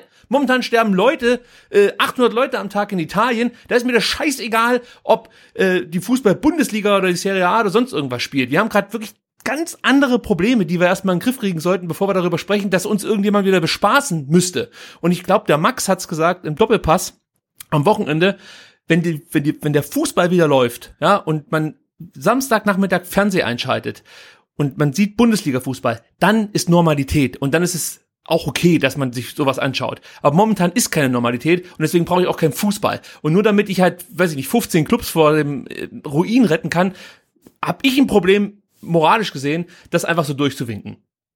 Genau, aber, aber mir geht es tatsächlich auch gar nicht darum, ähm, zu sagen, wir, die, die müssen wieder spielen, damit sie überleben, sondern mir geht's ähm, auch darum, also ich bin jetzt, äh, ich glaube, fünf Tage im Homeoffice, ja, und ich habe ähm, bin nicht wirklich Homeoffice gewöhnt ähm, und ich habe auch relativ gut zu tun und mache relativ viel und mein Sohn geht halt, der, der, der sieben, geht auch nicht mehr jetzt so viel raus, ist ja auch völlig okay und ähm, der hat so einen so einen Ball, ja, da ist so ein, glaube ich, da ist kein, da ist so ein Gummiball drin und der ist an einer Gummischnur, ja und also das ist so wirklich mein, was mich, was sich heute bei mir eingebrannt hat, Corona Homeoffice. Ich arbeite, draußen ist bestes Wetter und mein siebenjähriger Sohn steht neben mir im Wohnzimmer und kickt die ganze Zeit gegen diesen Ball mit der Gummischnur der wieder zurückkommt. Ne? Und der kickt da die ganze Zeit gegen und du wirst halt wahnsinnig einfach. Und ähm, ne, also und ich glaube, der Fußball muss irgendwann wieder stattfinden, gar nicht äh, um selbst zu überleben, sondern der Fußball muss irgendwann wieder stattfinden, um uns Abwechslung zu bieten. Also das ich könnte mir auch vorstellen, da habe ich drüber gesprochen, eine Entwicklung, Fußballspieler werden wirklich moderne Gladiatoren. Also, weißt du, die, die spielen vielleicht auf irgendeiner abgeschotteten Insel und alle sind auf, auf Corona getestet oder so. Ähm, aber ja, ich glaube, irgendwann, nach ein paar Wochen, brauchen wir wieder irgendeine Art von Unterhaltung. Das können nicht irgendwelche Fußballkonserven sein. Ja. Nee, ich, äh, ich glaube nicht, dass wir die Unterhaltung brauchen. Ähm, ich glaube, das ist auch Zeichen der Krise und Zeichen der Solidarität vom Fußball, dass er eben bis die Krise wirklich überstanden ist, eine ordentliche Pause macht. Ähm, da, bin ich total, die, die, da bin ich total bei dir, so. genau. Und wie lange diese Krise ist, wissen wir alle nicht. Was sich jetzt aber doch deutlich abzeichnet mit einer großen Mehrheit ist, dass wir vor, dass wir die Saison bis 30.06., bis alle Verträge lau äh, laufen, kriegen wir die nicht mehr fertig. Klar. Also das glaubt kein Mensch. Nee. So.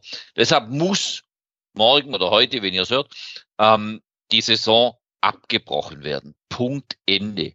Alles andere ist lächerlich bis da drüben raus. Ja, also es ist genau so, wie wir heute über das VfB Bielefeld-Spiel denken, alle, die da waren. Ich war nicht da. Ähm, genauso wie wir denken, dass es damals vielleicht vor, vor 14 Tagen ein Fehler war, dahin zu gehen, würde äh, wäre jetzt eine längere Verzögerungstaktik einfach völliger Quatsch und Zeichen dieser Hybris des Fußballs. Deshalb bitte, brecht die Saison ab. Dann muss man überlegen, wie geht es in der nächsten Saison weiter. Wir haben, ähm, man muss sowieso mit den TV-Partnern verhandeln, ähm, äh, um, um Übergangszahlungen zu finden ähm, weil äh, von da muss die Rettung kommen, äh, von denen, die später wieder mit dem Fußball Geld äh, generieren können. Das sind die, das sind vor allem die TV-Vermarkter. Da muss die Rettung herkommen. Die müssen vorfinanzieren und ähm, und da muss man, obwohl denen auch die Werbeeinnahmen einbrechen, weiß ich auch wieder, aber die wissen ja auch, was sie verdienen dran.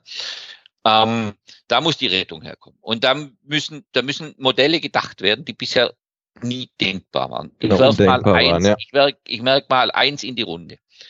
Ähm, wir müssen, wir brauchen eine Aufstockung der Bundesliga auf 24 Vereine. Warum? weil wir dann einen engen Kalender fahren können und viel mehr Begegnungen haben. Ähm, die Begegnungen, die quasi wieder ähm, die Lücke füllen können, die wir in dieser aktuellen Saison äh, schmerzlich erleiden mussten. Das heißt, man spielt einfach in der nächsten Saison öfter und mehr und wenn es zwei Bänderrisse kostet, die, dann setzt man halt Jugendspieler ein. Also ähm, da, da müssen kreative Lösungen gefunden werden. Diese 24er Bundesliga, ich sage jetzt mal einfach 24, weil da habe ich genug Spiele, ja, würde tatsächlich bedeuten, dass vier, zwei, Quatsch, äh, sechs, sechs. Zweitligisten hochgehen. Mhm.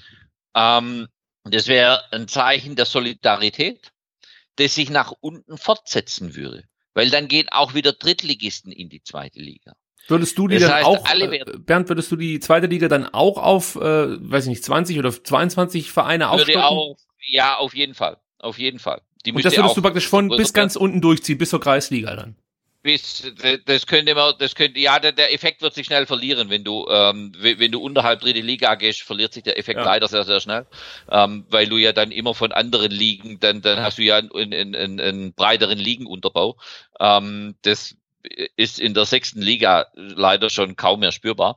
Ähm, schade eigentlich. Aber da muss ich, da, da muss ich auch mit, mit weniger, ähm, ja, ich muss dann auch meine Lizenzunterlagen anpassen, ja. Also äh, Rödingshausen muss nicht unbedingt in ein großes Stadion und lauter so ein Quatsch, ja. Mhm. Ähm, dann sehen wir halt während der Fernsehübertragung äh, bisschen dunkler. In Völklingen ging's ja auch, ja. Ich habe trotzdem noch den Ball erkannt.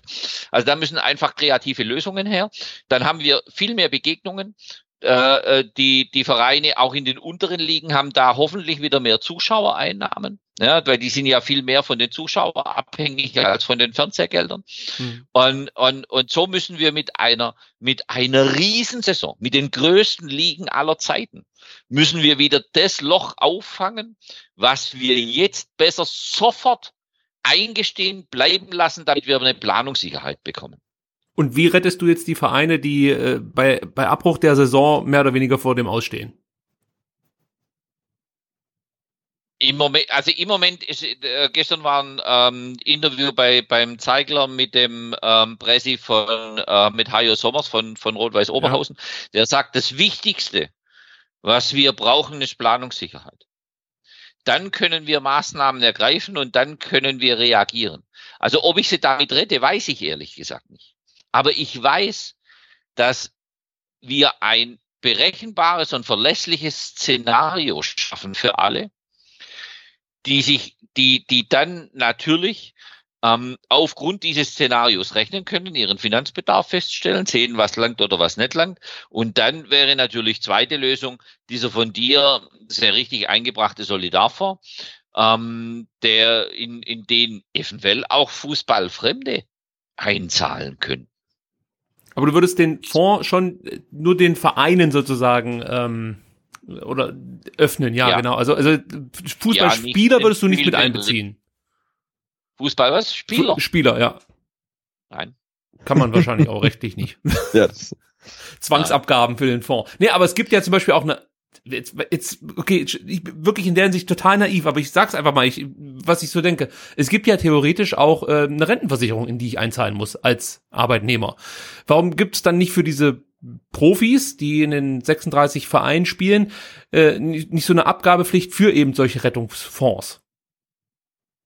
Na, die können sich ja auch arbeitslos melden. Ja, ja, das ist klar, aber ich meine nur grundsätzlich, dass man sagt, okay, jeder muss halt einen gewissen Prozentsatz, weiß jetzt nicht, wie hoch der sein darf, äh, muss künftig, weil wir jetzt aus dieser Krise lernen, in einen Fonds einbezahlen, so dass der praktisch immer prall gefüllt ist für eben so solche Sondersituationen wie jetzt Corona-Krise. Also das könnte man sich ja auch überlegen, dass, dass die Spieler mit irgendwie einbezogen werden in diese ganze Geschichte, denn auch die brauchen ja Vereine, für die sie spielen können. Es gab ja vor 30 Jahren schon äh, die Gründung einer Gewerkschaft für Spieler. Ähm, jetzt ist da aber auch nicht jeder beigetreten. Ich glaube, die Welt war vor, vor Corona, äh, vor allem die, die, die Welt der Profispieler, noch nicht bereit, überhaupt sowas zu denken. Ähm, vielleicht wird durch diese Krise sowas jetzt angeschoben und du wirst äh, in den nächsten Jahren Recht bekommen und sowas passiert. Also man merkt schon, es ist natürlich schwierig und vor allem davon abhängig, wie sich jetzt die DFL entscheidet, wie man das durchziehen möchte. Ich weiß nicht, wie ihr, ihr seht, aber ich gehe nicht davon aus, dass die morgen bekannt geben, dass die Saison äh, beendet wird. Ich glaube, die versuchen so viel wie möglich Zeit zu kaufen, weil das war auch der Tenor in den äh, Interviews, die ich jetzt zuletzt lesen konnte mit ähm, diversen Fun äh, Funktionären von diversen Vereinen, da hört sich immer für mich so an, wir müssen irgendwie Zeit gewinnen, das möglichst weit rauszögern, das ganze Thema. Äh, und die Vereine, die wirklich finanziell Probleme bekommen, die fordern halt eben Klarheit. Aber ja, von den anderen Funktionären kommt es mir so vor, als ob man eher ein bisschen Zeit gewinnen möchte. Ähm, genau, aber nachdem wir heute die UEFA ähm, ich weiß gar nicht, offiziell oder inoffiziell bekannt gegeben hat oder bekannt gegeben wurde, dass äh, Champions League Finals und die L-Finals auch verschoben sind. Das ist ja auch schon mal so ein Zeichen. Dann gibt's erste Gerüchte, also ich habe jetzt nur gerade Spocks auf, ne? Also IOC-Mitglied glaubt an Olympia-Verschiebung. Also langsam fallen ja die ganzen Dominosteine ähm, und, und das wird auch so kommen. Und dann ist halt echt die Frage, wie es weitergeht. Und zum Thema Liga-Aufstockung, ich bin total dafür, weil ihr wisst, äh, wer ähm, das letzte Mal deutscher Meister geworden ist, als die Liga ähm, mehr als 18 äh, Mitglieder hatte. Ich kann es mir denken. Der aktuelle Tabellenführende der zweiten Bundesliga. Ja. Der 20er Liga genau. gleich mal Meister geworden. Also insofern. Ja, das ist äh, immer der Verein, der Meister wird, wenn keiner mit ihm rechnet. genau. Ja, also äh, eigentlich die Entscheidung wurde ja mehr oder weniger auch durch diverse äh, äh, Politiker schon so ein Stück weit in eine richtige, aus meiner Sicht, richtige Richtung gedrückt. Also ich erinnere da jetzt nur an die, äh, ja, es ist jetzt noch, glaube ich, keine Verordnung, sondern ich weiß gar nicht, ist es eine Verordnung, dass man bis zum 15. Juni keine Sportveranstaltungen mehr austragen darf und auch nicht trainieren darf in Baden-Württemberg? Weißt du Schon, ja eine ja. vorläufige Verordnung, die Vorläu wird, wenn es besser wird. Aber, aber eigentlich ist es ja. ja damit klar. Also ich meine, das wird ja nicht äh, einfach nur mal so angesetzt, um ähm, ja möglichst viele Fragen aufzuwerfen, sondern das man hört's ja auch, jeder Virologe, jeder, der sich mit diesem Thema auskennt, sagt halt auch was ganz, ganz Richtiges und das wird in meiner äh, Sicht auch so ein bisschen außer Acht gelassen.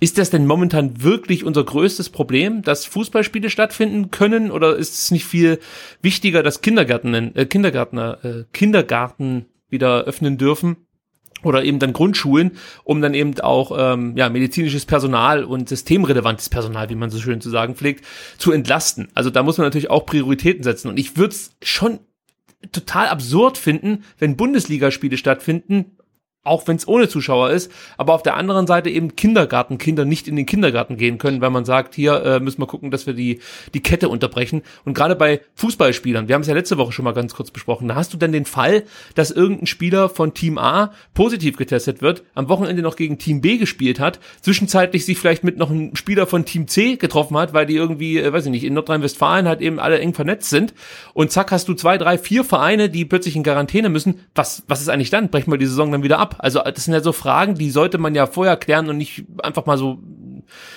starten und hoffen, dass es irgendwie gut geht, weil das wird es sehr wahrscheinlich nicht.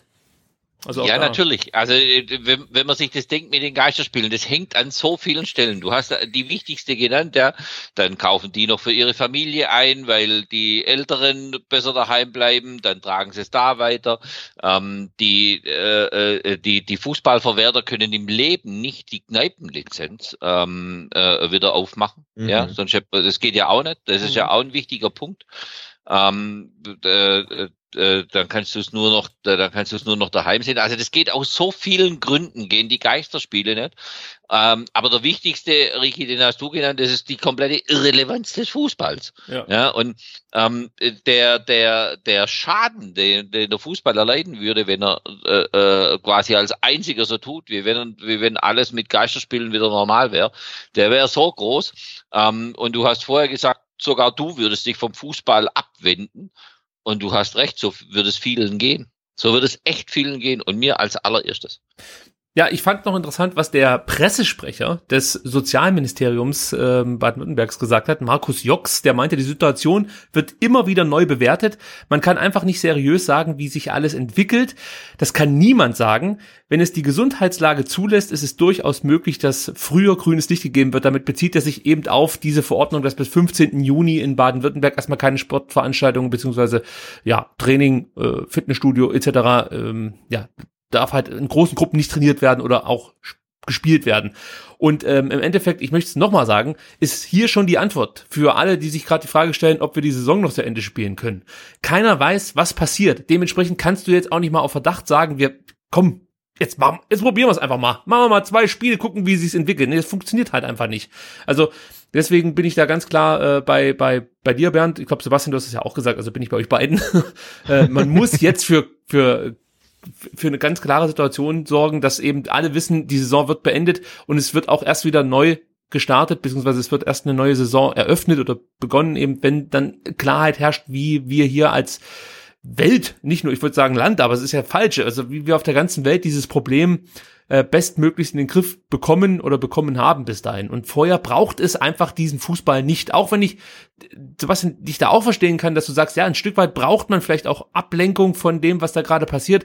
Aber es ist ja keine Ablenkung, wenn ich mir ein Geisterspiel angucke. Oder das ist vielleicht jetzt auch wieder anmaßend, weil ich das für mich so bewerte. Aber es weist mich doch noch stärker darauf hin, dass überhaupt nichts gerade in Ordnung ist, wenn ich ein Fußballspiel sehe, das vor leeren Rängen stattfindet und unter Umständen hast du dann auch noch das Problem, dass sich wieder 3000 völlig behämmerte direkt vor Stadion stellen und da ihre Corona-Party feiern. Weil auch da hat man ja nicht nur jetzt bei Fußballspielen gesehen, sondern auch bei anderen äh, äh Verordnungen, dass man sich eben nicht in großen Gruppen treffen soll etc., dass da der gesunde Menschenverstand bei nicht allzu wenigen aussetzt. Also das ist in der Tat ein Problem, dass sich halt irgendwelche Blitzbieren dann trotzdem treffen in, in großen Mengen und äh, sich, sich da irgendwie gegenseitig infizieren. Aber ähm, ich hätte vor einer Woche auch noch gesagt, irgendwie, äh, nach, nachdem dann die paar Geisterspiele stattgefunden haben und die absolut furchtbar waren, ich gesagt, hey, nee, lass das kommen, das, das braucht niemand. Ähm, aber wie gesagt, ne, wir hatten es eben, also vor exakt ähm, zwei Wochen Ne, mhm. lief das Spiel gegen Bielefeld seit zehn Minuten und ich war im Stadion, hielt es jetzt nicht für die allerblödste Idee. Äh, es, es war die allerblödste Idee. Und jetzt lass uns mal alle noch irgendwie zwei Monate zu Hause sitzen, ne? Und ähm, dann, dann sagen wir vielleicht, hey, vielleicht sind Geisterspiele auch gar nicht so scheiße. Und na gut, irgendwie Zuschauer und Fangesänge vom Band sind total albern, aber hey, das ist besser halt, als irgendwie die Wand anzustarren. Also deswegen möchte ich da halt nicht vorschnell urteilen ähm, oder mir eine Meinung bilden, ähm, äh, weil wir halt gerade in so einer Ausnahmesituation sind und wirklich ähm, ja aktuell wirklich wöchentlich irgendwie unser Weltbild überdenken müssen. Ne? Und deswegen möchte ich auch nicht ausschließen, dass ich sage, hey, in, in, in einem Monat, ach, ich würde gerne echt so ein so 0-0 zwischen Bayer Leverkusen und Wolfsburg vor null Zuschauern sehen. Fände ich geil. Also kann passieren, ne? Also, weil wir Ablenkung brauchen. Und ähm, aktuell ist halt in, in, in sieben Tagen nichts mehr so, wie es halt heute ist. Ich glaube, wir haben gerade im Moment sehr viele Grundrechte ein, äh, sind fast dabei, Grundrechte einzuschränken. Und das ausgerechnet das Recht auf Fußballablenkung dann noch Geltung hat, das mag ich nicht haben. Ehrlich, ich mag es. hört sich falsch haben. an. Es ist komplett Natürlich. falsch. Es hört sich falsch an, weil das vergessen wir gerade auch irgendwie. Das ist, habe ich gestern mit meiner Frau besprochen, als dann bekannt gegeben wurde, dass man versuchen möchte, immer weniger Kontakte äh, zustande kommen zu lassen und man sich jetzt am besten nur noch maximal zu zweit draußen treffen darf und so. Das ist schon irre, wie schnell sowas einfach mal beschlossen werden kann. Ich meine, jetzt hier in der Situation brauchen wir uns ja gar nicht drüber unterhalten. Das sind das sehr wahrscheinlich die richtigen Maßnahmen. Auch da wird dann erst die Zeit eine Antwort drauf geben, ob das so richtig war oder nicht. Aber dass sowas einfach mal so möglich ist, von heute auf morgen, was vor zwei Wochen komplett undenkbar war, das ist vielleicht jetzt nochmal eine andere Diskussion, aber das macht mich auch ein bisschen nervös, muss ich sagen. so, so richtig gut fühle ich mich mit dem ganzen ähm, Thema. Ich fühle mich auch nicht gut und gleichzeitig ähm, fühle ich mich doch wieder ein bisschen gut, ähm, weil ähm, der Demokratie und dem Föderalismus nachgesagt wurde, dass er nicht, nicht zu solchen Sachen fähig ist und nicht handlungsfähig und ich nehme doch eine ja, Meckere gibt's überall und in die sozialen Medien darf man nicht reinschauen da dazu aber es gibt doch eine, eine ganz breite Akzeptanz für diese Maßnahmen. Und ähm, wenn ich in meinem kleinen Stuttgart Vorortdorf da äh, rumschaue bei, bei den, wenn die Kurzbäckerei, Metzgerei gehe, ähm, finde ich lauter äh, vorsichtige Menschen, die, ähm, die, die sehr stark äh, nach den Vorgaben handeln und eben nicht irgendwelche Trottel. Und deshalb macht es mich auch wieder ein bisschen glücklich und lässt mich glauben daran, dass wir aus der Krise wieder gut hervorkommen. Ja, also die Ambivalenz verspüre ich natürlich auch. Es ist halt einfach nur so mit Hinblick auf, auf die freiheitlichen Grundrechte merkwürdig, dass wir das jetzt einfach so abnicken. Und Ja. äh, es ist Klar, fühlt sich Ja, schau nach und- Ungarn, da geht's heute viel schlimmer los. Also, Ja. ähm, also da sind wir noch ne, gut Da hast du dir natürlich jetzt auch das beste Land ausgesucht mit, mit Ja, äh, aber ich natürlich Orban. auch gerade was gelesen habe davon, ja. Nee, aber klar, klar sind wir gerade in einer Situation, wo wir dann doch alle ein bisschen verzweifelt und total ratlos sind und dann irgendwie, ja doch, also dann sagt irgendwie, komm, äh, Ausgangssperre jetzt her damit und, und, und sperrt uns ein ähm, und am besten lasst dann draußen noch die Bundeswehr ähm, irgendwie patrouillieren und irgendwie einen Artikel später äh, lesen wir dann irgendwie, ähm, wie halt dann die Bundeswehr und die Polizei dann doch irgendwie von rechtsra äh, rechtsradikalen Kräften dann doch irgendwie relativ stark unterwandert ist und da wird einem natürlich schon so ein bisschen flau im Magen ne? und das ist echt so eine Gratwanderung, ähm, weil man ja schon möchte, diese Freiheitsrechte, Bürgerrechte, die wir gerade natürlich hergeben zum Wohle aller, die, die wollen wir natürlich auch zurückhaben. Und wir müssen natürlich auch sicher sein, dass wir die dann auch sofort zurückbekommen, wenn es soweit ist. Und ähm, ja, also schwieriges Thema und man sollte da echt auch mit. Tatsächlich ein schwieriges Thema, natürlich. Aber wir haben, wir haben ähm, äh, äh, circa 40 Millionen Bundestrainer und schaffen es bei jedem großen Länderturnier immer elf Leute aufzustellen. Ja, das schaffen wir. Und genauso haben wir gerade, also wir haben die doppelte Anzahl an Virologen. 80 Millionen Virologen, ja, 80 klar, ja. Millionen Virologen und wir schaffen es trotzdem jetzt, also am Samstag, am, am äh, seit äh, Sonntagabend, dass wir halbwegs eine einheitliche Linie haben. Ja, das ist schon mal sehr viel wert und ich finde schon, dass das eine, eine gute Organisation und eine gute äh, äh, Demokratie im Grunde ist. Nee, aber also was aktuell so passiert, finde ich auch, äh, ist mehr, als ich eigentlich von Deutschland erwartet hatte. Also es klappt echt ganz gut, finde ich auch. Also da können wir uns auch mal selbst auf die Schultern klopfen. Genau. Äh, Wo wir uns ja, gerade auf sind Schultern klopfen und eben das. Thema ähm, systemrelevant hatten. Äh, meine Frau ist eine von denen, die systemrelevant ist und deswegen ist sie auch nicht zu Hause und deswegen muss ich jetzt nicht auf Toilette, also muss ich natürlich auch, ich muss dann nach den Kindern gucken. Also ich bin so in circa fünf Minuten wieder da. Ja, wir nutzen die Zeit. Was, äh, oder Bernd, musst du auch noch irgendwo gerade äh, aufs Klo Ich oder habe so? mir gerade Wein eingeschenkt. Super, Vielen dann kann Dank, ich- es kann weitergehen. Dann kann ich mit dir nämlich noch ganz kurz, wir schweifen kurz ab, wir kommen nachher nochmal zurück zu dem Corona-Thema beziehungsweise zum VfB, aber ich muss mit dir über ein Buch sprechen, das du geschrieben hast, Fußballheimat Württemberg. Und wenn ich mir jetzt, ich habe es gerade hier vor mir liegen, das Buch so anschaue, die Bilder sehe und äh, auch nochmal daran denke, was ich da so alles drin gelesen habe, dann wird es einem richtig schwer ums Herz, weil genau das, was du hier in diesem, diesem schönen Buch beschreibst, all das entgeht einem ja momentan. Du hast 100 Orte in Baden-Württemberg besucht, Fußballplätze und hast einfach so ein bisschen über diese Fußballplätze geschrieben.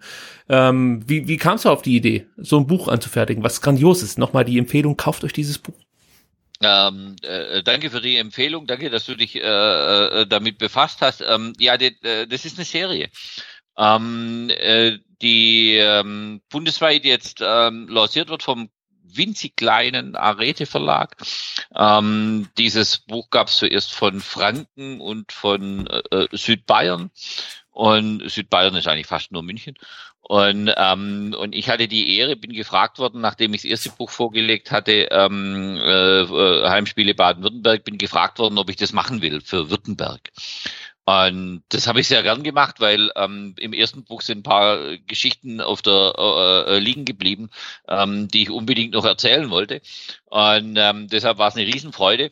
Ähm, dieses Württemberg-Buch zu schreiben. Das Problem ist nur meine Ausgangsmotivation.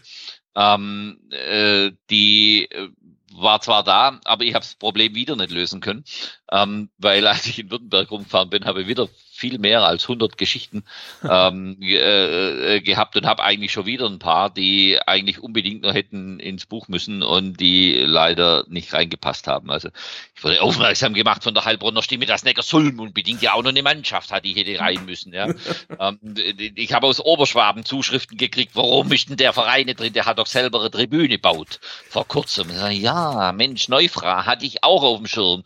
Ah, schade, dass das jetzt, man weiß auch nicht, wie das passiert ist. Ja.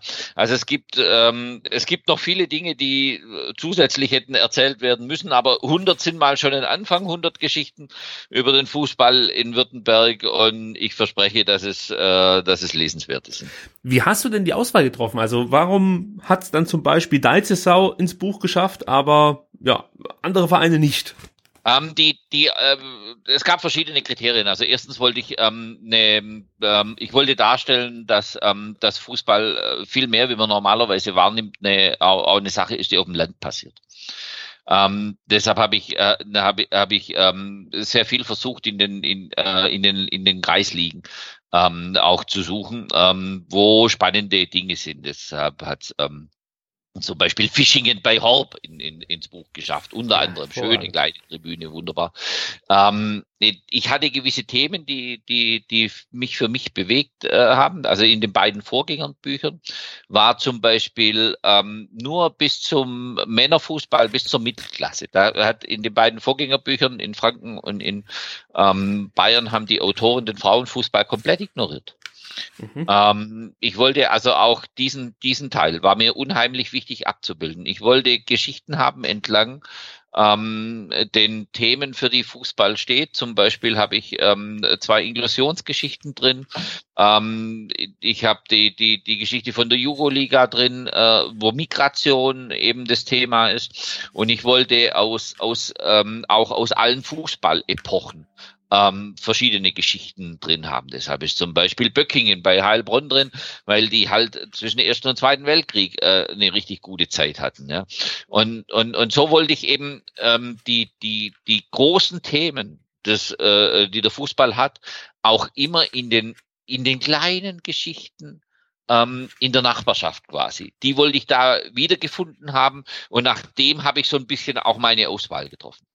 Und das ist für mich, glaube ich, auch der Grund gewesen, warum ich dieses Buch irgendwie so, so, persönlich nehmen konnte, weil jeder von uns, der jetzt nicht höherklassig gespielt hat, der kennt ja eigentlich diese Situation, die du dann beschreibst. Also sei es jetzt, dass der eigene Verein irgendwie so, einen, so einen kleinen Sportplatz hatte, wo dann der Bauer noch mit seinem Traktor vorfährt und sich das Spiel anguckt oder ja andere Beispiele, wenn man auswärts irgendwo gespielt hat. Also man hat immer das Gefühl, man war da irgendwie schon, ja, und trotzdem merkt man, wie besonders eigentlich jeder Ort ist. Also das ist, ist einfach wirklich richtig schönes Buch. Ich muss glaube auch noch mal lesen. Also ich, ich blätter hier nebenbei durch und denke mir die ganze Zeit, ach, das, das war auch eine schöne Geschichte. Also es war wirklich, äh, ich habe das Buch zu ja, Weihnachten das Buch hat einen Fehler, großartig. das darf ich, darf ich durchaus zugeben. Ähm, also das Buch hat zwei Fehler, um, um ehrlich zu sein. Ich bin ja so ein großer Vermarkter, dass ich länger über meine Fehler spreche, als über das, was gut ist. ähm, äh, das Buch hat zwei Fehler. Also erstens, der Einband ist grottenhässlich. Tut mir leid, ähm, das kann man nicht anders sagen. Also lasst euch vom Einband bitte nicht abschrecken. Der zweite Fehler ist, der ist nur, sagt jeder Autor wahrscheinlich, ähm, die, die Geschichten kommen zu kurz. Ich hätte gern länger erzählt. Tut mir leid, das Raster hat nichts anderes zugelassen, aber ich glaube, das Wesentliche ähm, hat man, kann man, kann man erfassen. Und ich habe beim ersten Buch immer gesagt, ähm, das hatte 90 Geschichten, die durchaus länger waren. Ähm, beim ersten Buch hatte ich immer gesagt, ähm, das ist toll, das passt genau eine Geschichte für einmal aufs Klo gehen. Mhm. Und beim zweiten Buch muss ich sagen, okay, gut, das reicht für einmal pinkeln. aber, ich, mag, ich, mag, ich mag so ein fixes Raster, weil du genau weißt, was dich erwartet. Also ich hatte neulich ja, auch genau, so Buch, das ist der Vorteil. Das, das waren so, so, so Rennradler-Geschichten und dann liest du eins, hat dann irgendwie so, so eine Story zehn Seiten und dann kommt die nächste und denkst, ah, zehn Seiten, okay, ich habe noch Zeit, liest du und hat ja auch immer 30 Seiten und dann ist die irgendwie zu lang und die nächste dann wieder nur 15, die ist wieder zu kurz und wenn du genau weißt, was dich erwartet, es gibt auch so ein bisschen Geborgenheit irgendwie. Ja, schön. Dann, dann findest du, dann findest du, also ich habe mich übrigens in eurem eurem, äh, in eurem Buch auch sehr geborgen gefühlt. das stimmt, ähm, ja. und, da hat, und da waren die Geschichten, die Minuten nicht immer gleich lang abgebildet. Ja. Das ist allerdings wahr. Ähm, aber, aber schön, dass ich dir rein strukturell ein, ein Zuhause liefere. Ich, ich brauche brauch eine feste Struktur auf jeden Fall. Das freut mich sehr. Muss ich mal Klar. kurz fragen, weil, weil du den Einband angesprochen hast, das Bild, ähm, ist das Backnang? Ja, toll, toll, ja. sehr schön, ja. Guck einer an. Äh, Backnang äh, beim Heimspiel gegen Bissingen.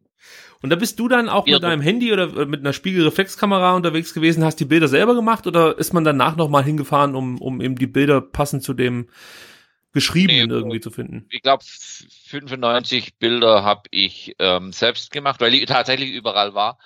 Ähm, manchmal war ich war halt nicht, nicht immer nur zum Spiel da, manchmal war, war, war, war ich eben nur im Ground, und, um, um, ums Bild zu machen.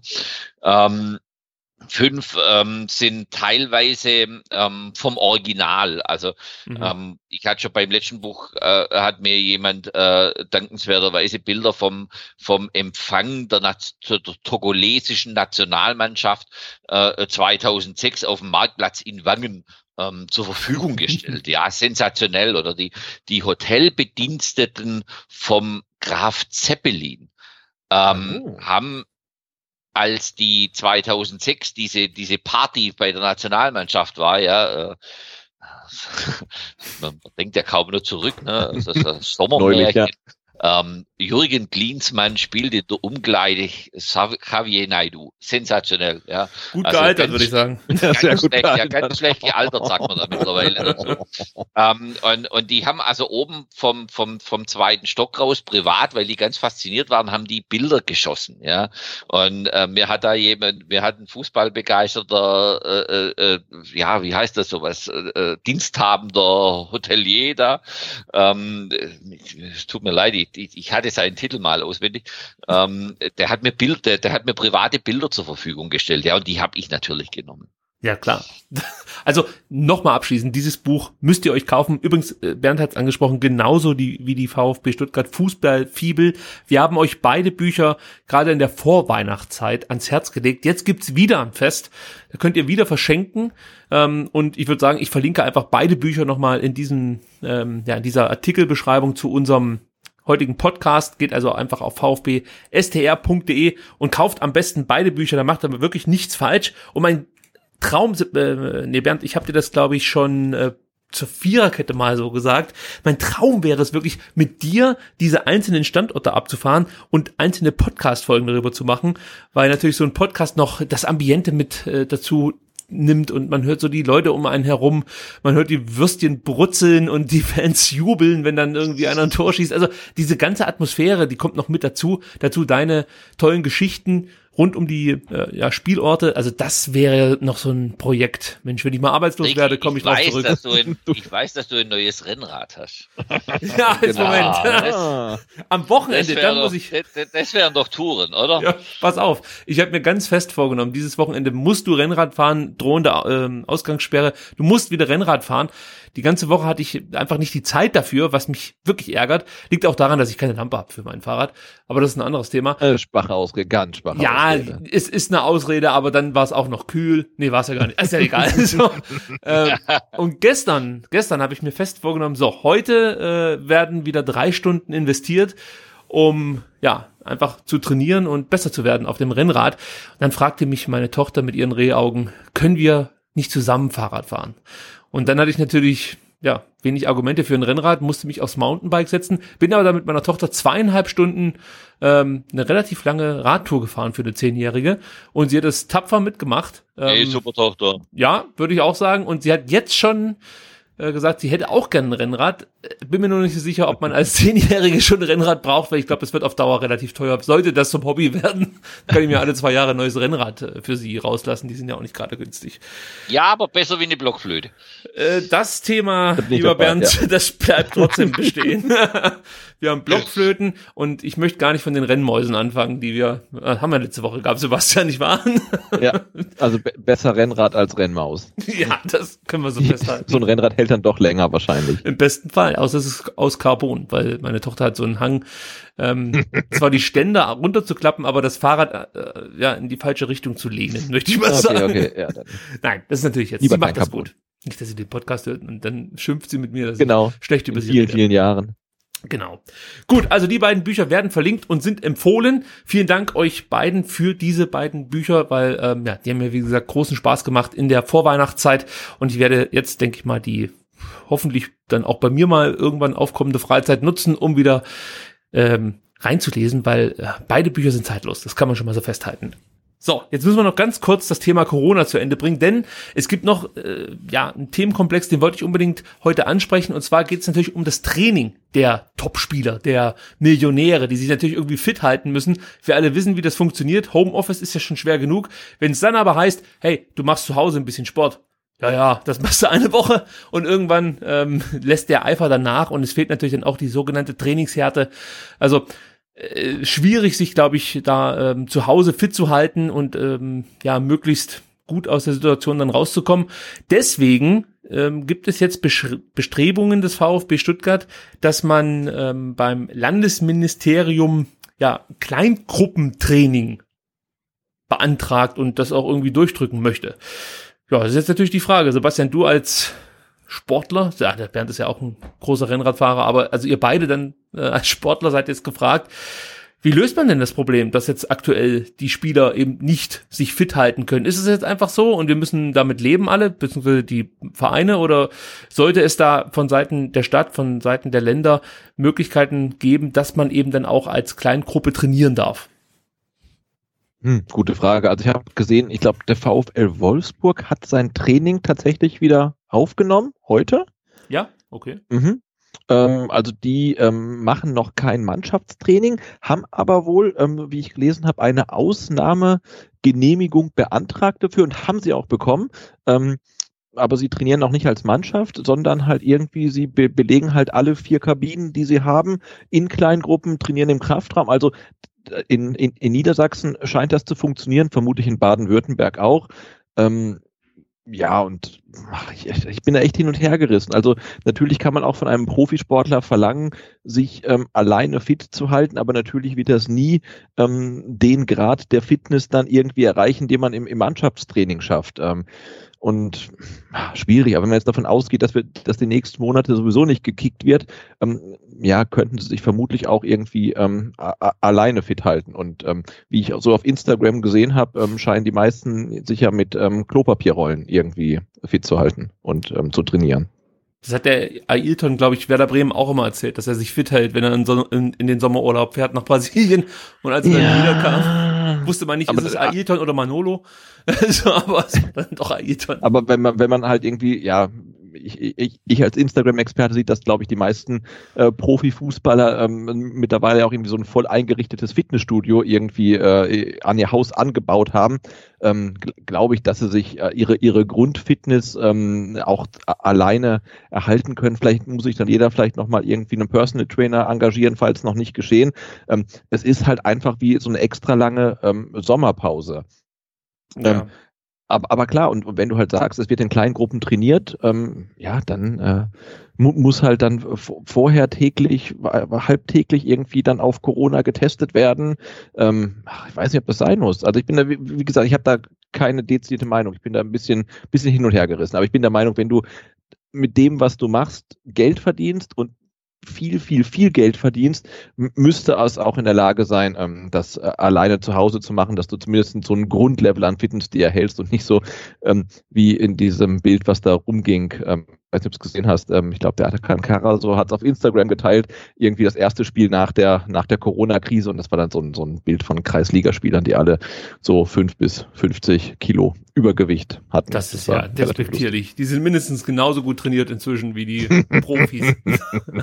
und das mit der, das muss ich auch noch aufgreifen, mit der Toilettenrolle. Also das ist ja noch absurder als dieser komische äh, Trick, den es im Sommer, glaube ich, gab, als ähm, alle irgendwelche ähm, PED, PET Flaschen den die Deckel abgeschlagen haben. Da wie ah, hieß denn das ja. nochmal, diese komische also Challenge? Ja. Ich, ich, ringe gerade nach dem, ja, auf jeden Fall genauso Blödsinn ist das. Das war dann, keine Ahnung, was es war, Bottle Cap ja, genau, genau, so hieß es, richtig. Hieß es so, echt? Okay. Ja, Bottle Cap Challenge. Äh, das, das ist für mich fast schon absurd, dass sie sich da hinstellen und viermal eine Klorolle jonglieren und, und dann sagen alle, Mensch, das ist aber toll.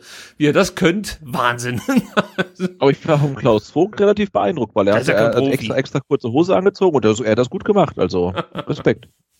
Also auch da kann der Präsident punkten. Das gefällt uns. Gut, also wir werden sehen, wie das jetzt ausgeht. Bernd, vielleicht noch äh, kurze Frage an dich. Was man jetzt ja sieht, ist, dass die Vereine, die großen Vereine hier in Baden-Württemberg sich zusammentun. Thomas Hitzesberger, Oliver Lecki, Peter Görlich, das ist der Geschäftsführer von der TSG Hoffenheim, falls ihr den nicht kennt. Oliver Kreuzer, Jürgen Machmeier, das ist der Präsident vom SV Sandhausen und Holger Sannwald, der Vorstandschef von Heidenheim. Die sind im ständigen Austausch, wollen jetzt wohl auch Gespräche mit der Landesregierung arrangieren, um eben diese Kleingruppen äh, Trainingseinheiten irgendwie durchzubekommen. Die Ordnungsämter haben auch schon ja so ein bisschen angedeutet, okay, wenn es besondere Maßnahmen gibt, dann kann man sich auch vorstellen, dass es eine Sondererlaubnis gibt. Also man öffnet sich da jetzt dann scheinbar dann doch ein Stück weit für den Profifußball. Aber ich denke mal, damit können wir dann auch leben. Also wenn sie dann wenigstens zusammen trainieren dürfen, das ist in Ordnung. Damit, damit kann man leben, ohne dass man das, äh, ohne dass man das Thema all, allzu zu wichtig macht. Ähm, nach, nach meinem Dafürhalten auch diese Diskussionen äh, ein ganz klares Zeichen dafür, dass wir besser morgen oder heute äh, die Saison offiziell abbrechen ja. sollen. Jemand, den möchte ich auch noch kurz erwähnen zum Thema Corona, der es aber auf den Punkt gebracht hat, auch ein Spieler des VfB Stuttgart ist und das macht mich besonders stolz, denn äh, das gefällt mir natürlich gut, wenn solche Worte aus äh, dem Verein, den ich so sehr anhänge, kommen. Und zwar meinte Holger Bartschuber auf Twitter, das muss ich unbedingt noch verlesen, weil ich das wichtig finde. Mein Respekt gilt in diesen Tagen allen, die helfen, wie Ärzte und Pflegekräfte beispielsweise. Denen sollten wir nun applaudieren. Wir Fußballprofis kommen zurück, wenn die Zeit reif dafür ist. Und ich würde sagen, mit diesem Statement können wir das Thema Corona für heute schließen, denn ähm, im Endeffekt hat das äh, Holger Bartschuber das rübergebracht, was wir jetzt hier gerade anderthalb Stunden diskutiert haben, ähm, hat er in einem Tweet rübergebracht und hat das sehr, sehr gut ausgedrückt, würde ich sagen. Gut. Total gut. Props an Holger an der Stelle. Die Jugendsprache darf hier nicht zu kurz kommen. Gut, dann gibt's jetzt noch so ein paar Hausmeistertätigkeiten und natürlich noch das große Thema Frank Fahrenhorst. Nee, keine Sorge, wir lassen es nicht zu groß werden. Äh, aber es wurde am, ähm, äh, weiß gar nicht, letzte Woche bekannt gegeben, dass Frank Fahrenhorst ab dem 1.7.2020 Trainer der U21-Mannschaft werden wird. Frank Fahrenhorst kennt ihr vielleicht noch aus seinen Bundesliga-Zeiten beim VfL Bochum, Hannover 96 und Werder Bremen. In den letzten drei Jahren war er als U17-Trainer in der knappen Schmiede auf Schalke. Ähm, aktiv und ähm, ich, ist komplett an mir vorübergegangen, aber er muss irgendwie die letzten zehn Jahre schon äh, in, in verschiedenen Funktionen beim FC Schalke irgendwie rumgebracht haben und dann, wie gesagt, jetzt in den letzten drei Jahren die U17 betreut haben und ähm, wohl auch ganz gute Arbeit geleistet haben. Ich kann es jetzt ehrlich gesagt nicht so beurteilen, wie gut die Arbeit ist, aber wir werden uns dann vielleicht ab 1.7. davon ein Bild machen können. Und der Erfahrenhorst hat auch noch äh, ein schönes Zitat gebracht, das vielleicht auch so ein bisschen das unterstreicht, was wir von Thomas Rücken in den letzten Monaten ab und zu mal gehört haben, dass er ja schon innovative Ideen hat mit dem Nachwuchsleistungszentrum des VfB. Äh, Herr Fahrenhorst sagte nämlich, die ambitionierten Ziele, die der VfB in den nächsten, in der nächsten Zeit erreichen will und was im Nachwuchsleistungszentrum bewegt werden soll, das deckt sich in vielen Aspekten mit meinen Vorstellungen. Ich freue mich, zukünftig im Nachwuchsbereich des VfB arbeiten zu dürfen und bin dem Verein dankbar, dass er mir diese Aufgabe anvertraut. Klingt jetzt erstmal so, als äh, ob Herr Rücken da wirklich ein paar gute Ideen hat fürs Nachwuchsleistungszentrum, sonst würde erst vielleicht jetzt also der Fahrenhorst nicht so herausstellen, dass das irgendwie sich besonders gut mit seinen ähm, Vorstellungen deckt ja, gibt es irgendwelche Meinungen von eurer Seite zu Frank Fahrenhorst, außer dass meine Meinung ist, ähm, dass ähm, also ich beobachte schon eine ganze Weile, der äh, eigentlich noch, ich bin derjenige, der noch nie ein gutes Wort über Schalke äh, verloren hat, ähm, beobachte trotzdem mit gewissem Neid, dass es denen immer gelingt, ähm, wieder Jugendliche in die, ähm, also wirklich gute Jugendliche in, auch in die Bundesligamannschaft zu integrieren. Und das hat sicherlich in der U17, den, also spätestens in der U17 den Ursprung. Und, ähm, und deshalb ähm, glaube ich schon, dass das ähm, eine Personalie ist, die wir mit, mit, mit sehr großer Zuversicht begleiten sollten. Ähm, denn wenn der nur ein bisschen was, was die Schalker da können, ja, mit Elgert vor allem, mit Norbert mhm. Elgert vor allem vorne dran, als, als Elder Statesman der, der, der Schalke-Jugend, äh, wenn der da ein bisschen was äh, mitbringen kann zu unserer eh schon jetzt langsam wirklich ähm, wieder besseren Jugendarbeit, wenn der da noch ein paar Puzzleteile beitragen kann, dann ist es hochwillkommen. Und ähm, ich freue mich da schon sehr auf die Ergebnisse. Ich glaube, dass es ein guter Schritt ist. Ja, also Norbert Elgert muss man natürlich an der Stelle erwähnen, wenn man über die Knappenschmiede spricht, der U19-Trainer seit vielen, vielen Jahren. Ich glaube, die Bayern haben jetzt erst versucht, ihn irgendwie abzuwerben. Das ist allerdings misslungen. Hätte mich auch gewundert, wenn äh, Elgert dann nochmal weggeht von, von Schalke. Aber Bernd, Im Alter sagst, noch, das gibt mir Hoffnung. ja, aber wie du halt schon sagst, also das fängt ja nicht in der U19 an, dass man Spieler erfolgreich ausbildet, das geht schon viel früher los und äh, Frank Fahrenhorst wird da nicht allzu viel falsch gemacht haben, wenn er drei Jahre lang als U17-Trainer tätig war.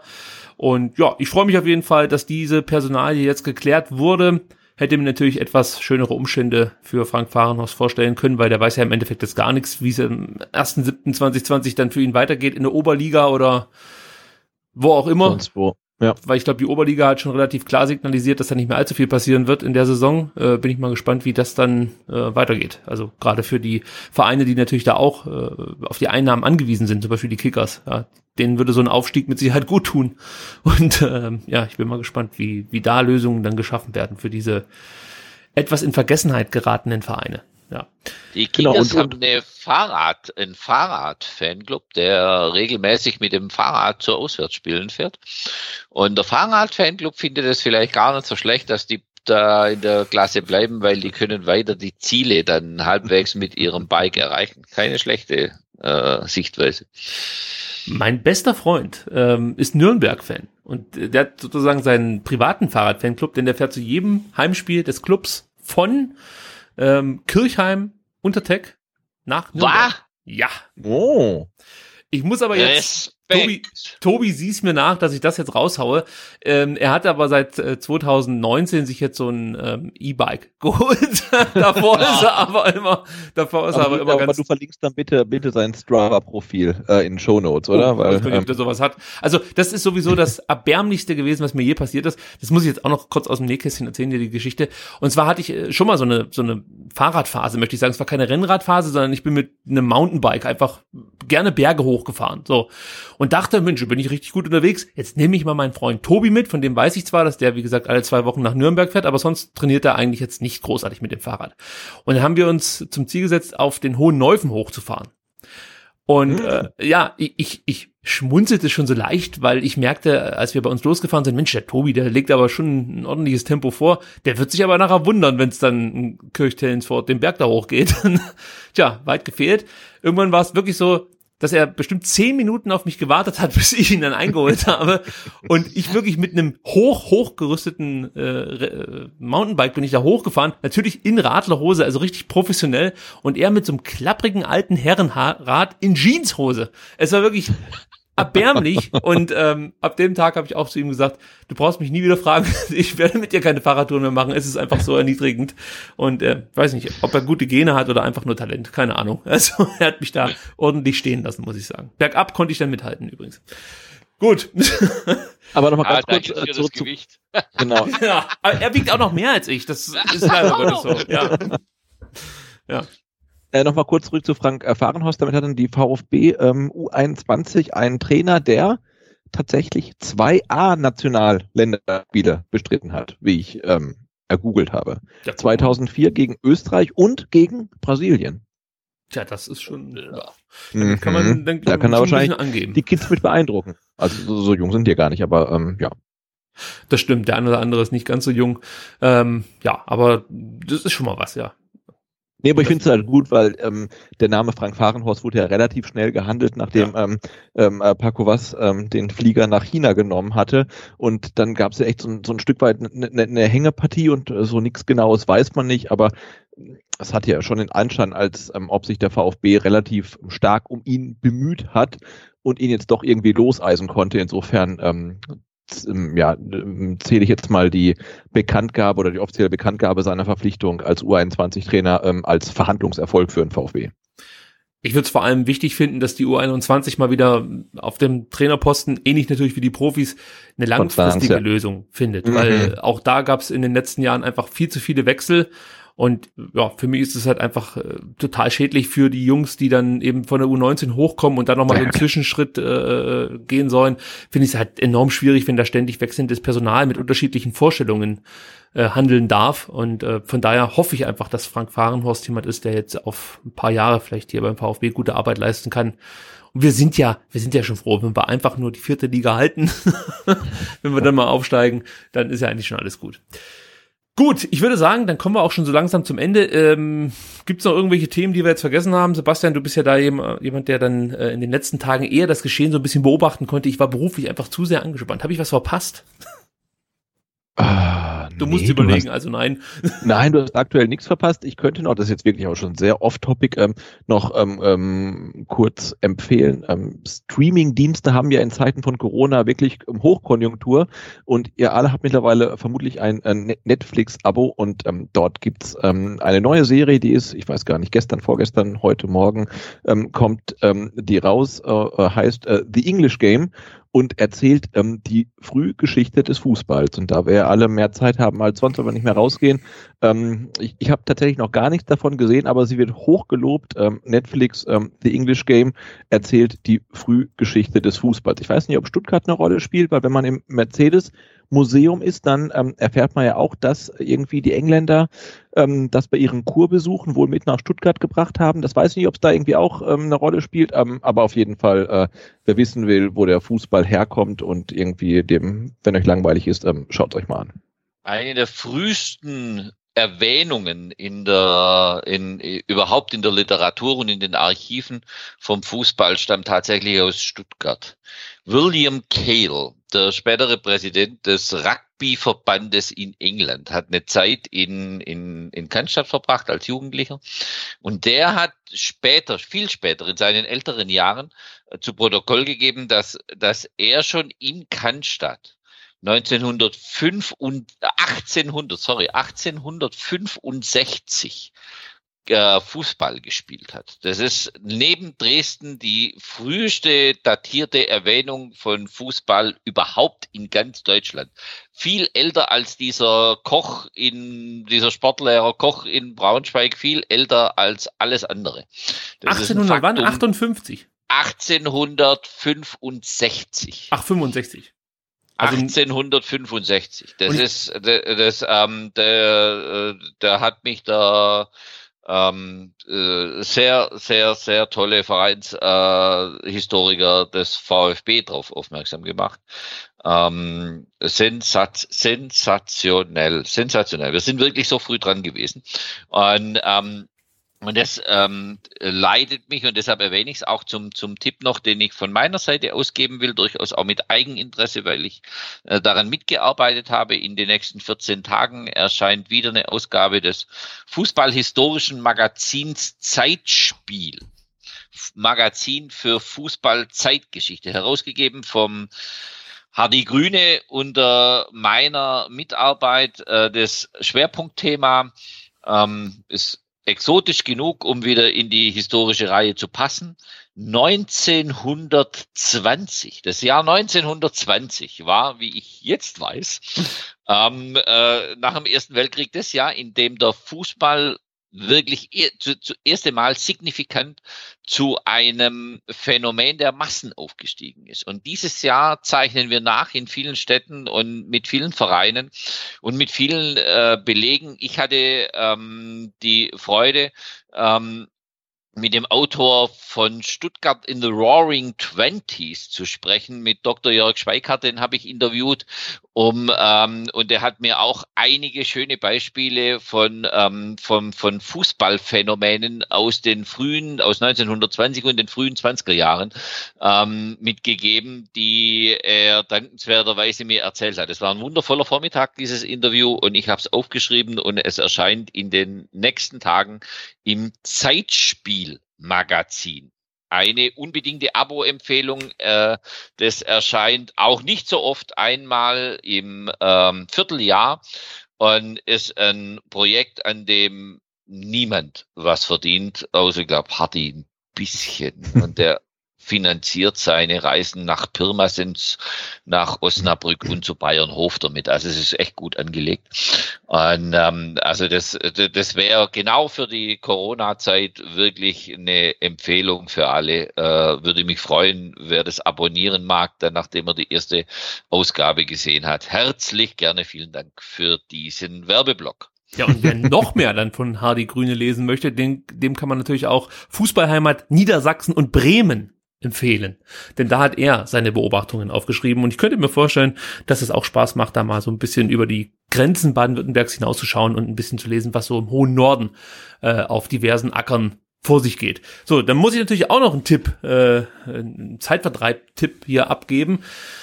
Und ich entscheide mich für das gute alte Buch und sogar für einen richtigen Klassiker. Aber äh, oft verschmäht von dem einen oder anderen. Aber für mich ist es das beste Buch, das ich je gelesen habe. Und zwar Mein Name sei Gantenbein von dem von mir sehr geschätzten Max Frisch. Ein Buch, das man nicht so einfach nebenbei auf dem Klo lesen kann.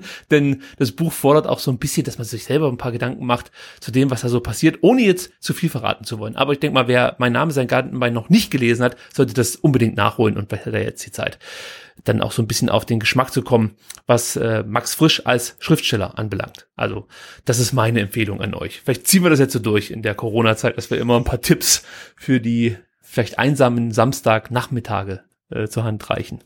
Ja, oder für die einsamen äh, Montag bis Freitag Nachmittage. Wir haben also Grad, sag mal. Ja, re relativ viel. Ich fand es so schön, wir hatten, ähm, das kann man ja kurz sagen, ähm, wir hatten ähm, den Bernd relativ kurzfristig angefragt für heute Abend, denn wir haben ihn am, am Sonntagabend ähm, angefragt ähm, und er sagte, na, hat dann geschrieben, er, er weiß nicht, ob er nicht irgendwie heute Abend dann noch irgendwie außer Haus geht und Freunde trifft. Und, ähm, nee, es ist ja Corona-Zeit, also ist er zu Hause und hat Zeit und äh, es hat auch was Gutes. Ne? Jetzt haben wir äh, Bernd als ähm, Gast heute Abend. Ähm, vermutlich wäre sonst irgendwie, würde um Block ziehen, aber ähm, ja, also wir, wir nehmen, wie es kommt und wir, wir freuen uns. Ich habe mich sehr gefreut. Das schönste Zeitvertreib zur Corona-Zeit. Ich hoffe, ich hoffe, die Hörer teilen diesen Eindruck.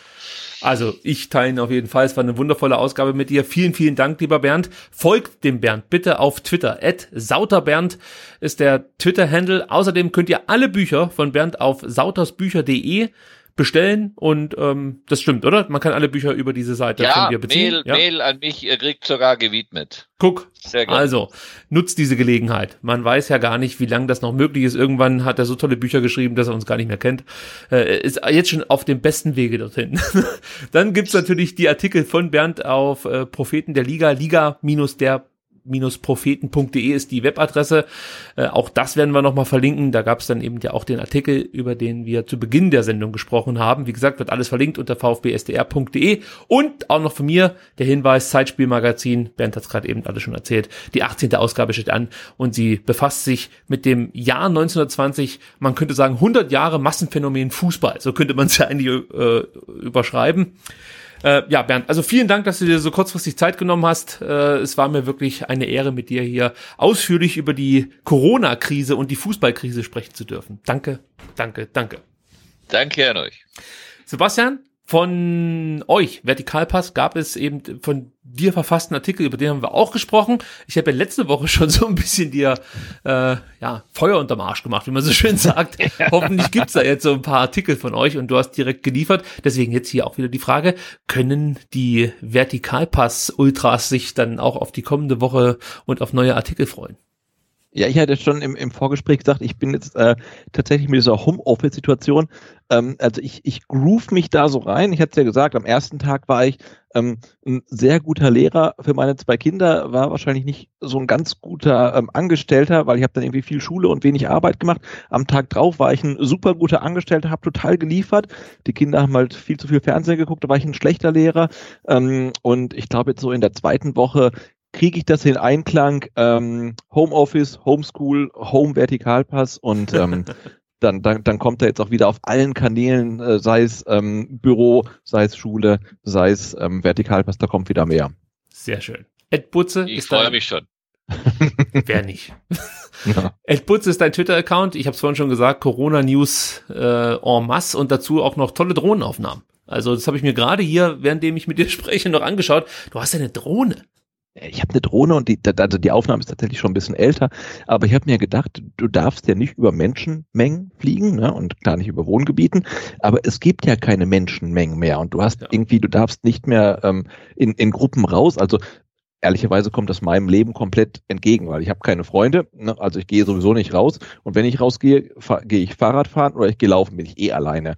Und ich habe mir überlegt, wenn es jetzt keine Menschenmengen mehr gibt, dann kannst du mit der Drohne eigentlich überall fliegen und ähm, ich glaube, ähm, ich muss jetzt in dieser Woche mal wieder das Rad schnappen und vielleicht dann doch mal wieder so ein bisschen Richtung Stuttgart fahren und ähm, da vielleicht mal die eine oder andere Aufnahme machen. Also All das könnt ihr dann mitverfolgen unter Butze auf Twitter äh, und natürlich auch alles, was der Vertikalpass so von sich gibt, ebenfalls auf Twitter unter Vertikalpass. Also das kann ich euch hiermit nochmal ans Herz legen. Tja, und dann sind wir eigentlich soweit durch. Nächste Woche gibt's dann auch wieder irgendein Thema und irgendeinen Gast hoffentlich, mit dem wir über dieses Thema dann eben sprechen werden. Was uns da erwartet, keiner weiß es. Wir äh, alles ist ungewiss. Wir fahren total auf Sicht aktuell. Also von daher vielen Dank, dass sich der Bernd so kurzfristig Zeit genommen hat. Wir haben es jetzt oft genug gesagt. Vielen Dank. Bis zum nächsten Mal. Bis nächste Woche. Ciao. Genau. Bleibt gesund. Bis dann. Tschüss.